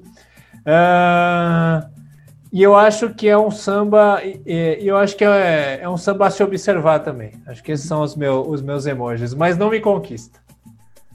É, eu acho que é, eu também eu estudo a mocidade no meu doutorado, eu estudo duas, duas, duas, duas, duas, duas escolas bastante diferentes, bastante complexas de, de estudar, que é Gaviões e a Mocidade Alegre. E eu percebo que a Mocidade Alegre, ela, ela às vezes, e é uma coisa que me incomoda, ela sabe que ela sabe fazer aquilo e ela faz isso pro resto da vida dela. E às vezes, quando ela faz uma mudança, ela muda só um ponto ali da casa, ela não muda tudo. Ela vai mudando aos poucos. Aí chega um momento que tudo tá mudado. Eu acho que é o que acontece nesse samba. Dizer que esse samba é ruim é um problema, porque ele não é ruim. Dizer que esse samba é uma obra-prima da história da mocidade, eu acho que também não, porque eu acho que não é. Mas é um samba que é legal. É um samba que você ouve, está ali ouvindo. Tá, ok, beleza. Mas eu ainda tenho a questão do. Eu não sei se o, o fogo. Eu, eu coloco um fósforo aqui, aqui eu sou um pouco mais polêmico. Eu não sei se esse fogo vai ser um fogo intencional da escola, do componente natural, ou se é um fogo induzido. Porque se for um fogo induzido, isso pode gerar problemas em algum momento, né? E eu acho que assim, quando você recebe um samba desse e a obra e a obra que sai não é uma obra prima, algo deu errado. Eu se fosse a escola mandava voltar e refazer a, alguns pontos. Eu acho que a mocidade não faria isso. Mas eu, eu acho que aqui, no Rio de Janeiro a gente viu várias escolas, inclusive a Viradouro mandou retornar samba. Então acho que é, eu teria mandado para os compositores você fazer o samba. Não sei, não sei se era o ponto. Mas assim, é um samba que vai funcionar, porque é a mocidade alegre. E é isso, não tem muito o que ser dito. É aquele samba que você não, não pode criticar, porque você sabe que ele não vai tirar abaixo de 10, porque ele não merece tirar abaixo de 10. Mas é o samba também que você não fica morrendo de amores pro resto da vida. Fica aquela sensação de que a Clementina merecia algo mais interessante, algo mais poético. E, e é isso. Não sei se você tem algo mais a colocar sobre esta obra da mocidade. Não, acho que é, acho que é isso. Acho que é isso. E eu só queria colocar uma coisa que eu tava pensando, Emerson. A gente tem aí duas personagens pretas que são assim incríveis, que é Clementina e Carolina. E nenhum dos dois sambas a gente tem, por exemplo, a frase que tem no samba do Milton Gonçalves na Santa Cruz, né? Que é o sonho meu desde cedo aprendi que o verbo resistir se conjuga no presente. Sabe esse tipo de coisa que eu sinto falta nos sambas de São Paulo, sabe? É essa frase marcante que chega lá. E isso a gente não tem nesses sambas de homenagem, infelizmente. E, e eu digo mais: o início da, do samba da mocidade eu canto errado, porque eu canto até hoje. É lindo ver a mulher preta lutar. É, lutar.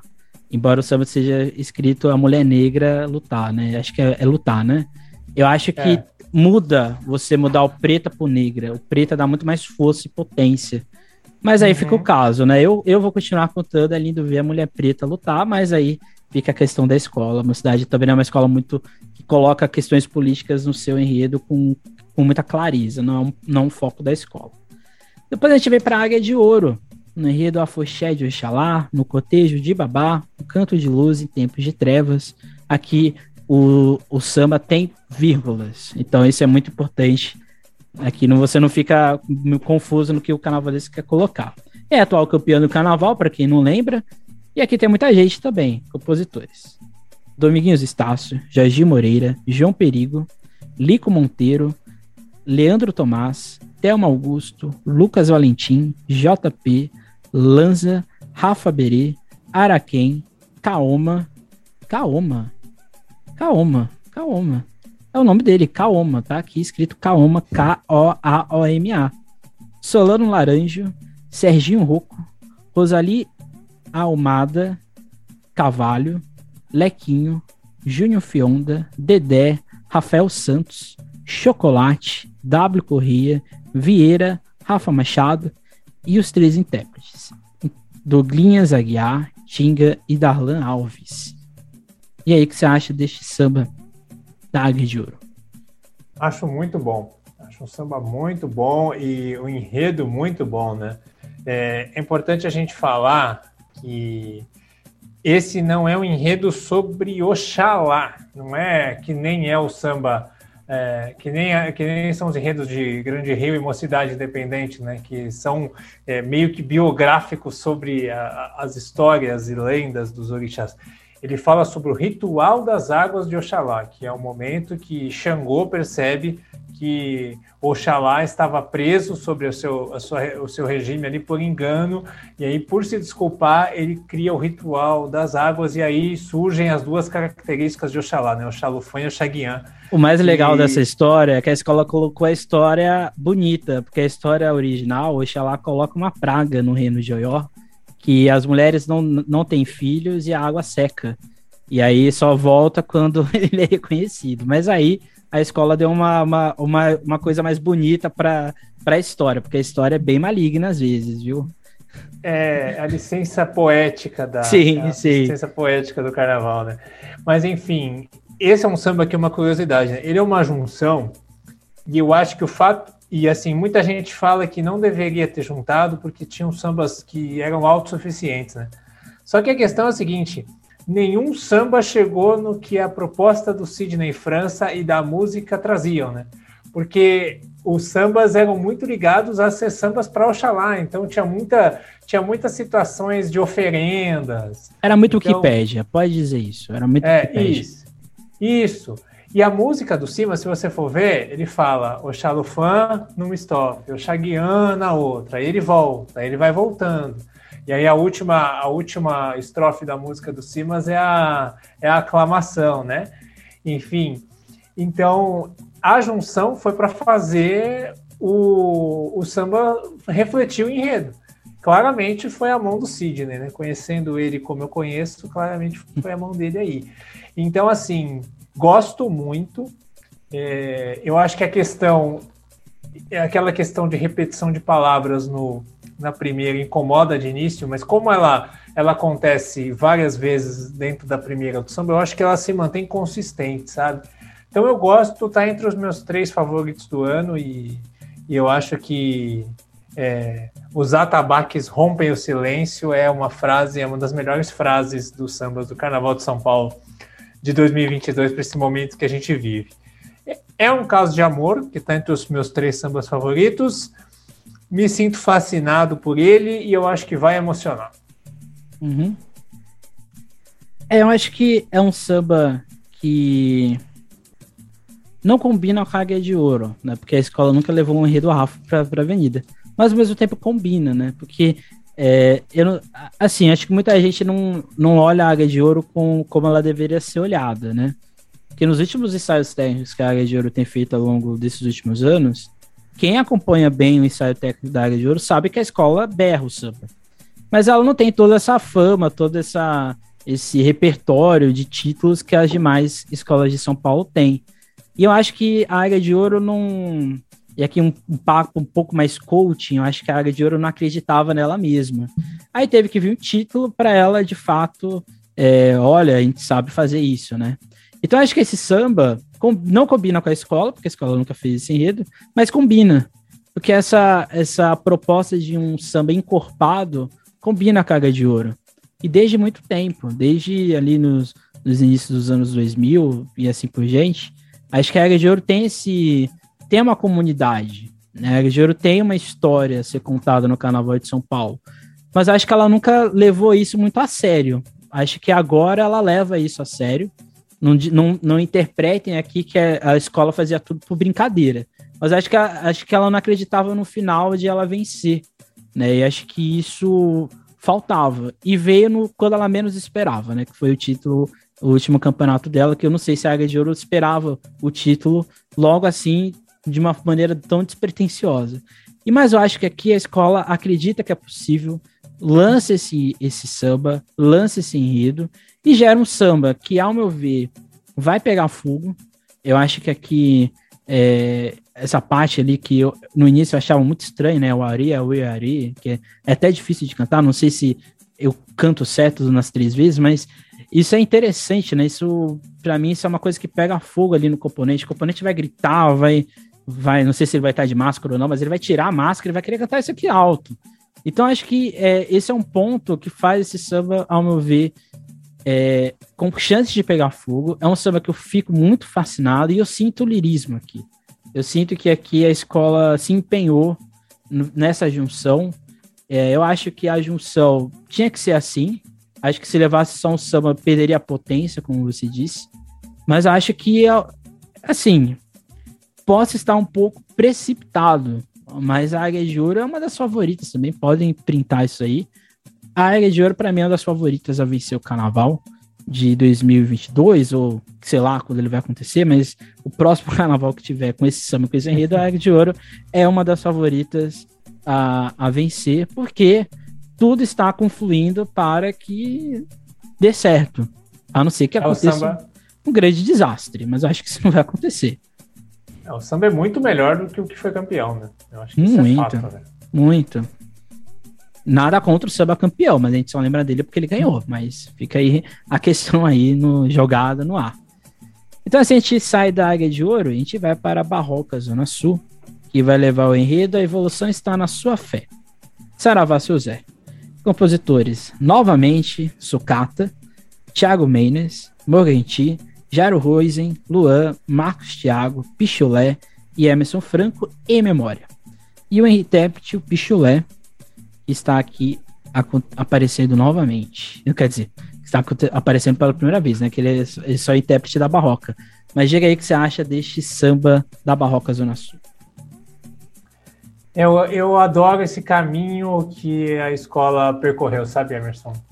É, desde essa volta, desde Oxóssi, quando ela volta no, no, no, grupo de acesso, aí Teresa de Benguela e agora. Enredo bom, samba bom. Enredo bom, samba bom. É assim que a, que a escola está se buscando se consolidar, né? Uma escola que quase enrolou a bandeira, né?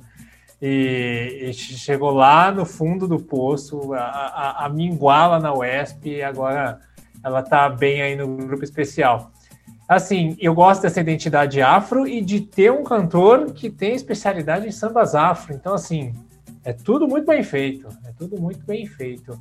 E eu gosto muito desse samba. É, o que São Paulo faz, que são sambas que tem que estar tá adequados ao enredo, que é o principal ponto de balizamento dos jurados, né? Que é o samba estar adequado ao enredo. Esse é o mais adequado. A letra é perfeita, né? A letra descreve ela evoca, né? Eu gosto muito da frase incorpora na Avenida Barroca, que a gente chama.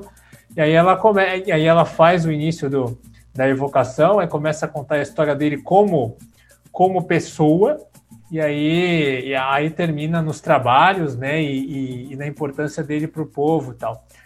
Eu acho que é um samba que conta muito bem enredo, ele tem uma pegada muito boa, achei ele muito bom, acho que ele está entre os três melhores sambas do ano. Gosto bastante, né?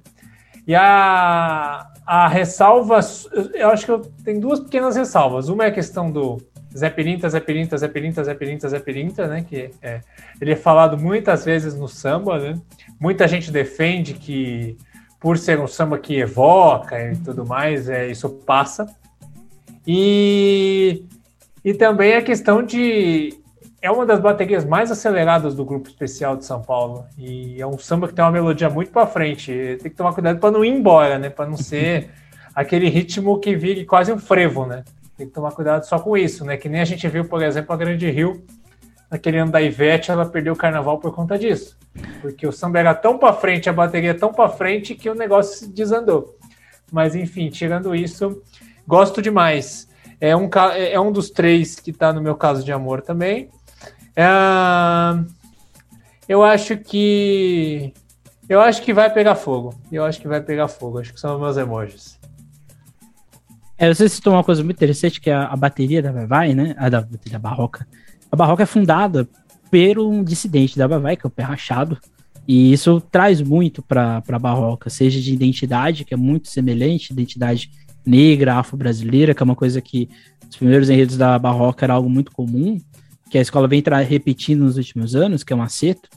E essa questão da bateria acelerada é por causa do início. O Pé Rachado ele era apitador de bateria, né? Ele comandou a bateria da Vai Vai e ele iniciou esse núcleo, né? Da ideia do, da faculdade do samba, né? Que é uma coisa que ele pregava muito. E por isso que a Barroca tem essa identidade muito paulistana, né? Acho que é, isso é interessante. Eu acho que esse samba eu não tenho nenhum problema. Esse aqui é o melhor samba do grupo especial. Acho que nenhum outro samba chega perto dele.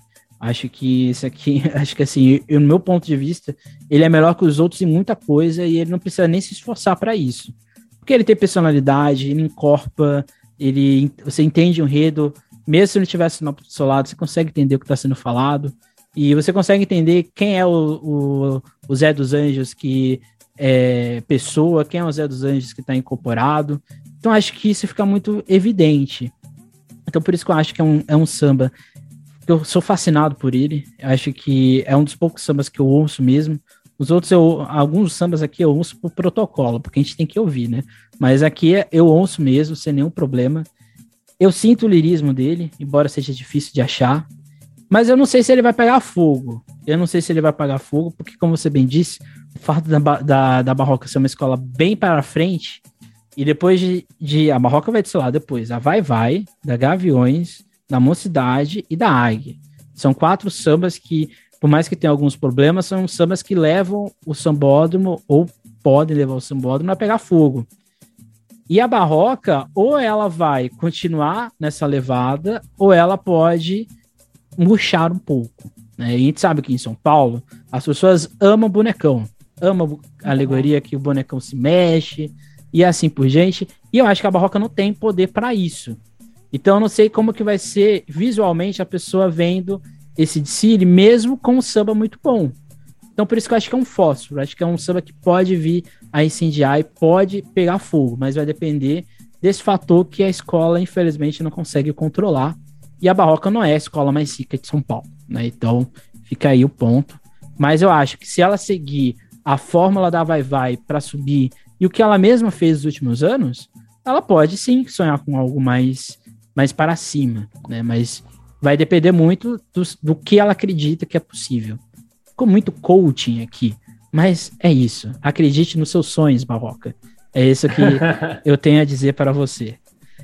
E assim a gente chega na escola de samba Rosa de Ouro, que vai levar o enredo Sanitatem. Os compositores: Godoy, Luciano Godoy, Diego Nicolau, André Ricardo, Marcelo Adnet, Douglas Chocolate, Jacopete, Cacá Mascarenhas, Liso, Antônio Júnior, Hudson Luiz e André Araújo, do intérprete Royce, de, Royce, Royce do Cavaco. E o que você acha deste samba? É, talvez esse seja o samba mais popular desse carnaval, né? Pelo menos entre a galera é, da bolha e semi-bolha, digamos assim, né? Que é a galera que gosta e tal. É o samba que mais conquistou as pessoas, que as pessoas mais gostam de cantar.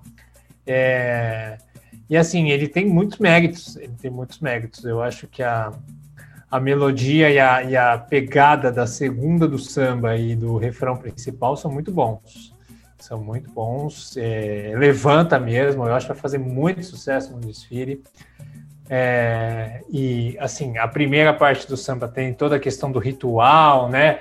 E assim, eu acho curioso a inspiração do refrão do meio no, naquele samba da Imperatriz do Brasil de Todos os Deuses, né? Que era o, in, o, o, o, o, índio, o índio negro e o branco, né? E aqui é a mesma coisa, cada um com seu ritual. O problema é a primeira, né, Emerson? O, é, eu não sei como que a escola vai fazer na questão da defesa. Ah, vai mudar. A, vai mudar, óbvio. A escola vai ter que mudar o seu enredo na defesa. Porque o samba é uma coisa, a sinopse é outra.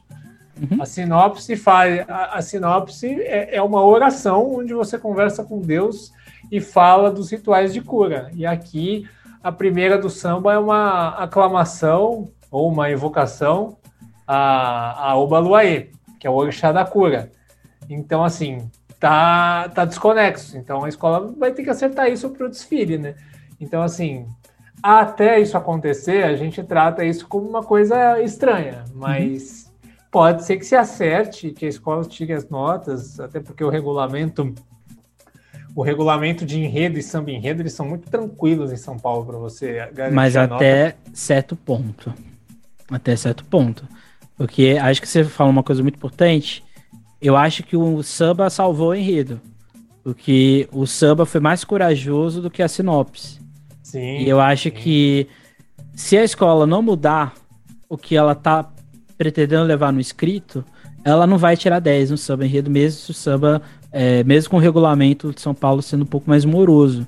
Então acho que assim, se a escola escolheu esse samba, provavelmente alguma coisa deve ter mudado ao longo do tempo, né? Porque ela foi corajosa no mínimo, então. Se, se não for mudado, foi corajosa no mínimo.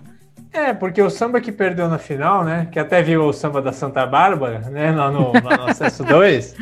Ele, ele, ele é exa... Se você quer entender a sinopse, houve o samba da parceria do Tom Queiroz que perdeu na, na, na final. A sinopse é aquilo. O samba é 100% a sinopse, né? É, é, exatamente aquilo. E assim, você a gente participou lá do programa da SAP, você falou uma coisa que é muito verdade, né? Que eu não tinha percebido. Eu não ah. lembro o que eu disse já, então agora eu vou lembrar não, o que eu disse. Não, é a questão, é a questão, é a questão da, de colocar a fé como principal ponto de caminho de enredo hum. para falar da cura. Sim. Eu acho que não é esse o caminho. Eu acho que o, o, o, jeito que o samba faz é melhor, né? Ele põe a fé no final, né? Porque faz parte, né? Mas assim, é, a fé como fio condutor da cura, eu não acho que é um bom caminho para o enredo, mas eu acho que é, eu não acho que o Paulo Menezes vai mudar essa, essa narrativa. Então eu estou muito curioso para ver como é que isso vai se acertar. Uhum. Mas eu, mas tirando isso, falando dos emojis, eu acho que vai emocionar, porque já está na boca do povo esse samba, é o samba que a galera gosta. É, mas, como a gente falou, é para se observar, e se observar muito para ver se isso, se isso tudo vai dar certo. Né? A gente vai descobrir na terça-feira da apuração. É, eu acho que esse samba, quando eu digo que esse samba salvou o enredo, é porque eu não acho isso melhor. Muita gente, principalmente os jovens, gostam muito desse enredo, né? Eu percebo que a juventude paulistana gosta muito desse enredo, desse samba. Mas eu não gosto do modo como o enredo está sendo colocado. Quando eu comecei a ver as fantasias, eu fiquei questionando: é um enredo católico ou algo do tipo? O Paulo, o Paulo Menezes tinha alguns croquis do Império do Divino e resolveu colocar aqui na Rosa de Ouro com cores diferentes. Eu fiquei assim, me questionando, né? Aí quando eu ouço o, o samba, eu falo, mas gente, o que que tá acontecendo aqui? Que, que cura é essa? É, que fé é essa? Qual o objetivo disso tudo, né? E eu acho que assim, é, quando tudo tá indo por um caminho e o outro tá indo por outro caminho, em algum momento vai ter que ter a convergência. Em algum momento vão ter que sentar e falar, ó, vai ter que ter o Baloaê ali, o Baloaê ali no início. Não sei se vai ser a comissão de frente, não sei se vai ser o casal, se vai ser o abre-alas. Vai ter que ter o Baloaê gigante aí pra gente ver ele. Porque se não tiver, não faz sentido. E assim, é a única divindade que é citada, né? Como você bem disse. As, não existe outra divindade que é citada, elas são implicitamente faladas. Você sabe que está se falando ali é, de Jesus, você sabe que está se falando ali é, de Deus, sabe que está falando ali de Tupã, implicitamente.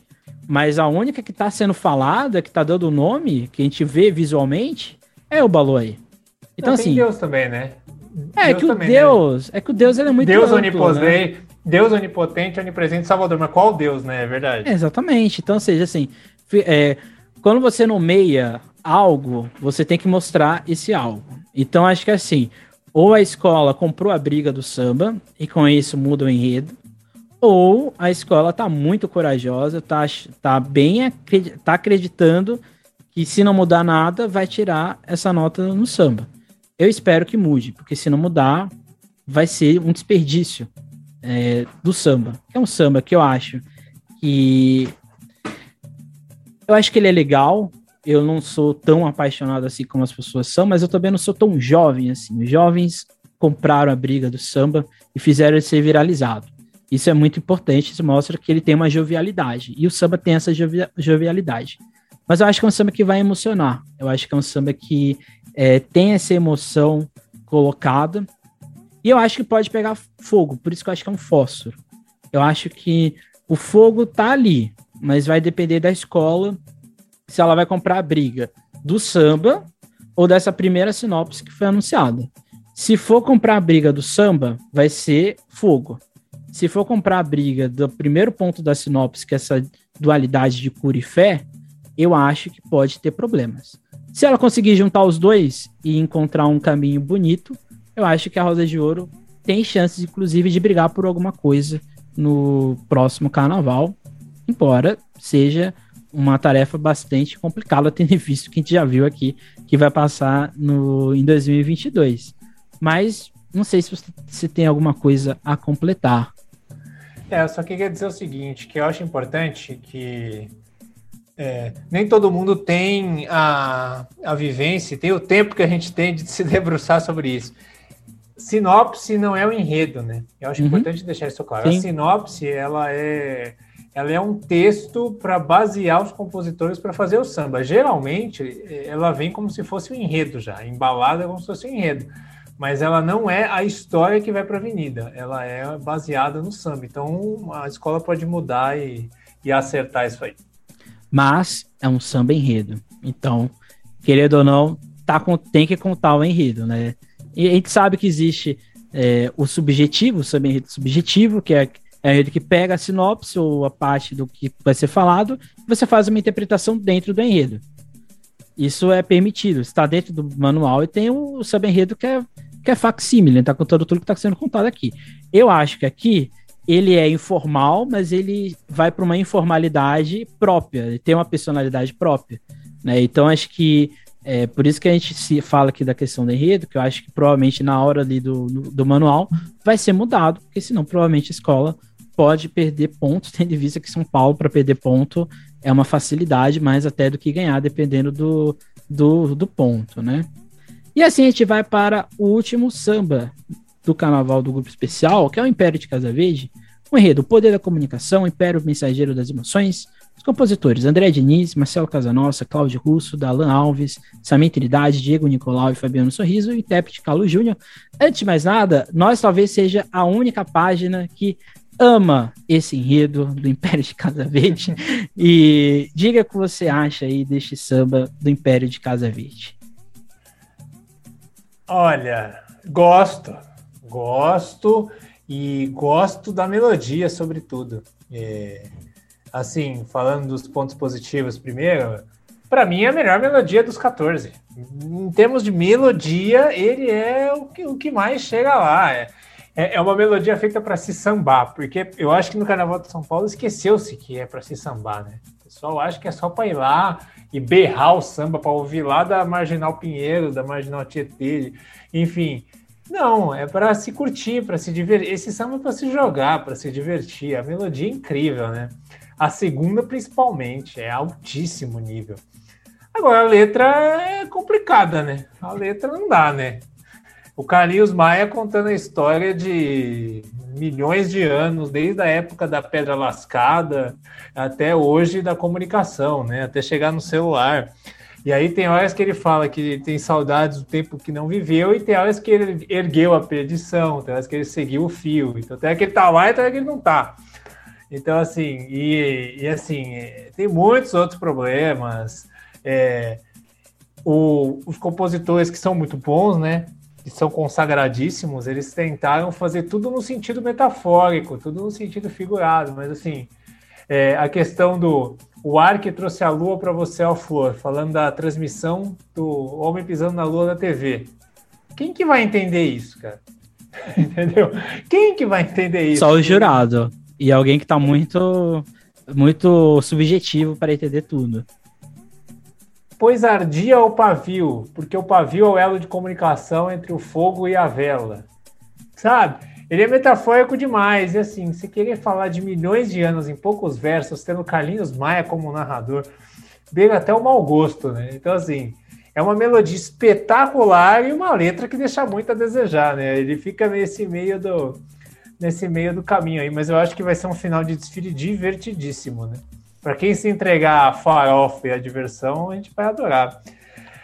Os emojis, cara. Ah, deixa eu ver aqui o que, que dá para a gente pôr aqui. Eu, é, é, eu acho que eu estou fascinado, fascinado pela melodia. A melodia me fascina.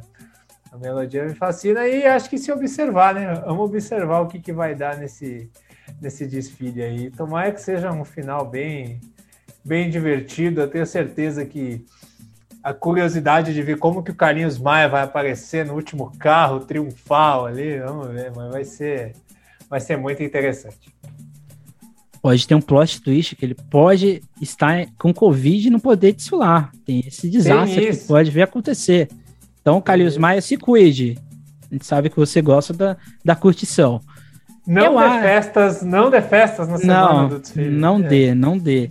Assim, eu acho, eu, eu aqui, assim, aqui a gente falou do enredo, né? E assim, o enredo ele é muito bem escrito pelo Paulo, pelo Mauro Quintais. Acho que é um, assim, você pode falar que o final tem um problema, tem sim um problema, mas ele é muito bem contado pelo, pelo canal, pelos carnavalescos.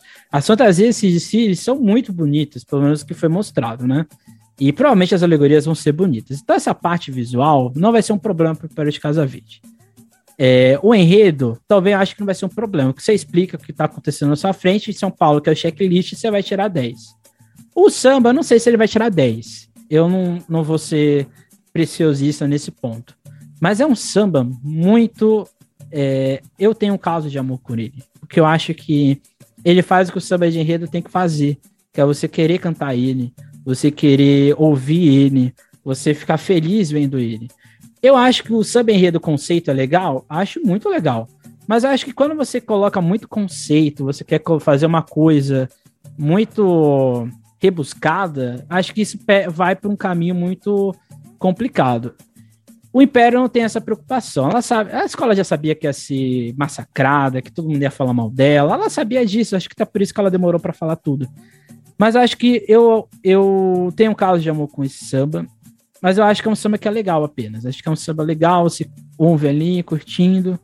E é um samba a se observar, não tem nem o que. não tem como falar, né? A gente não sabe como vai ser a recepção, a gente não sabe como os componentes estão recebendo esse samba, né? Como eles vão receber no dia da avenida.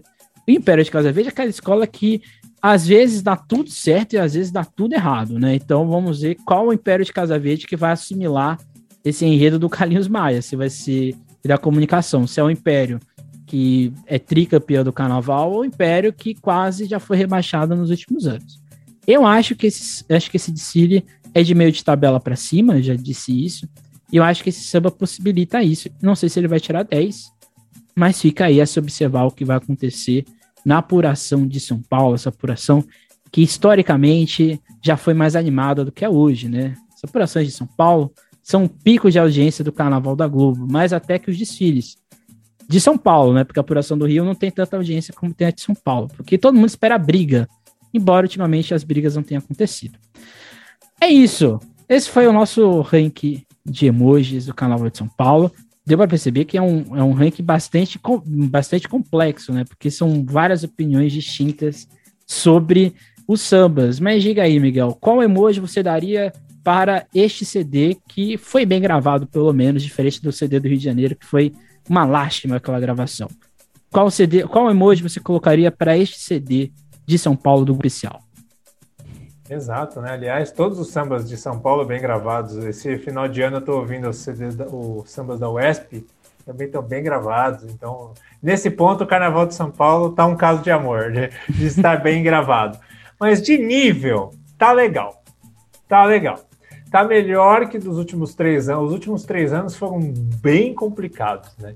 A gente caiu num buraco complicado de, de era tudo muito igual e tudo tirava 10. Mas agora eu sinto que alguns sambas saíram um pouquinho da caixa e assim.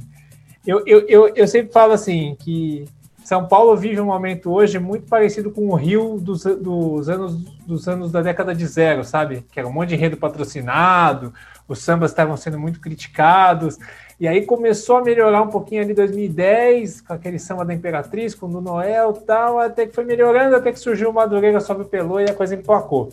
Vamos ver se a gente parte por esse caminho também. Mas por enquanto é tá legal, ainda tá longe de ser é, de estar no nível das grandes safras que a gente já teve nesses 30 anos de AMB. É isso aí, esse é o nosso ranking de emojis de São Paulo, desse carnaval que ainda está um pouco suspenso, é, o dia da, da postagem que você está vendo este episódio é o dia 7 de janeiro. Não sei se antes ou depois disso o carnaval foi confirmado ou não foi confirmado. Não dá para saber, porque não tem como prever, porque esse episódio está sendo gravado ainda em 2021. Mas fica aí a projeção para os sambas de São Paulo para 2022. Também acho que o emoji para este disco do especial é um tá legal. O emoji para os outros grupos é diferente, mas para o grupo especial tá legal. Acho que cabe aqui, né? Cabe aqui, acho que fica essa reflexão, como você bem disse.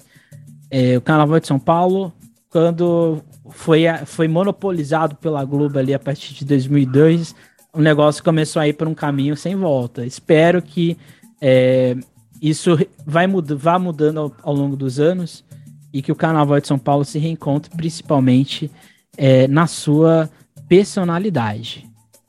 Então, a, então esse foi o nosso episódio de hoje, da nossa retomada dos episódios do nosso podcast Filho de EI. Semana que vem a gente vai fazer o nosso jornal dos sambistas da depressão, aquele jornal que não tem nenhum pingo de credibilidade, mas que a gente passa as notícias que já aconteceram no carnaval de São Paulo, do Rio, de Vitória e de Santos, que são os nossos carnavais que a gente fala aqui com mais frequência.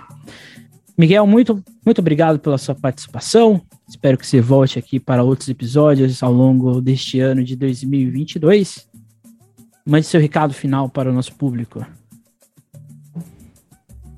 Pô, eu que agradeço. Eu sou apaixonado pelos sambistas da depressão. Fico muito feliz pelo convite e que a galera continue acompanhando o trabalho de vocês. Acompanhe a gente lá também toda quarta-feira no Arquibancada SP.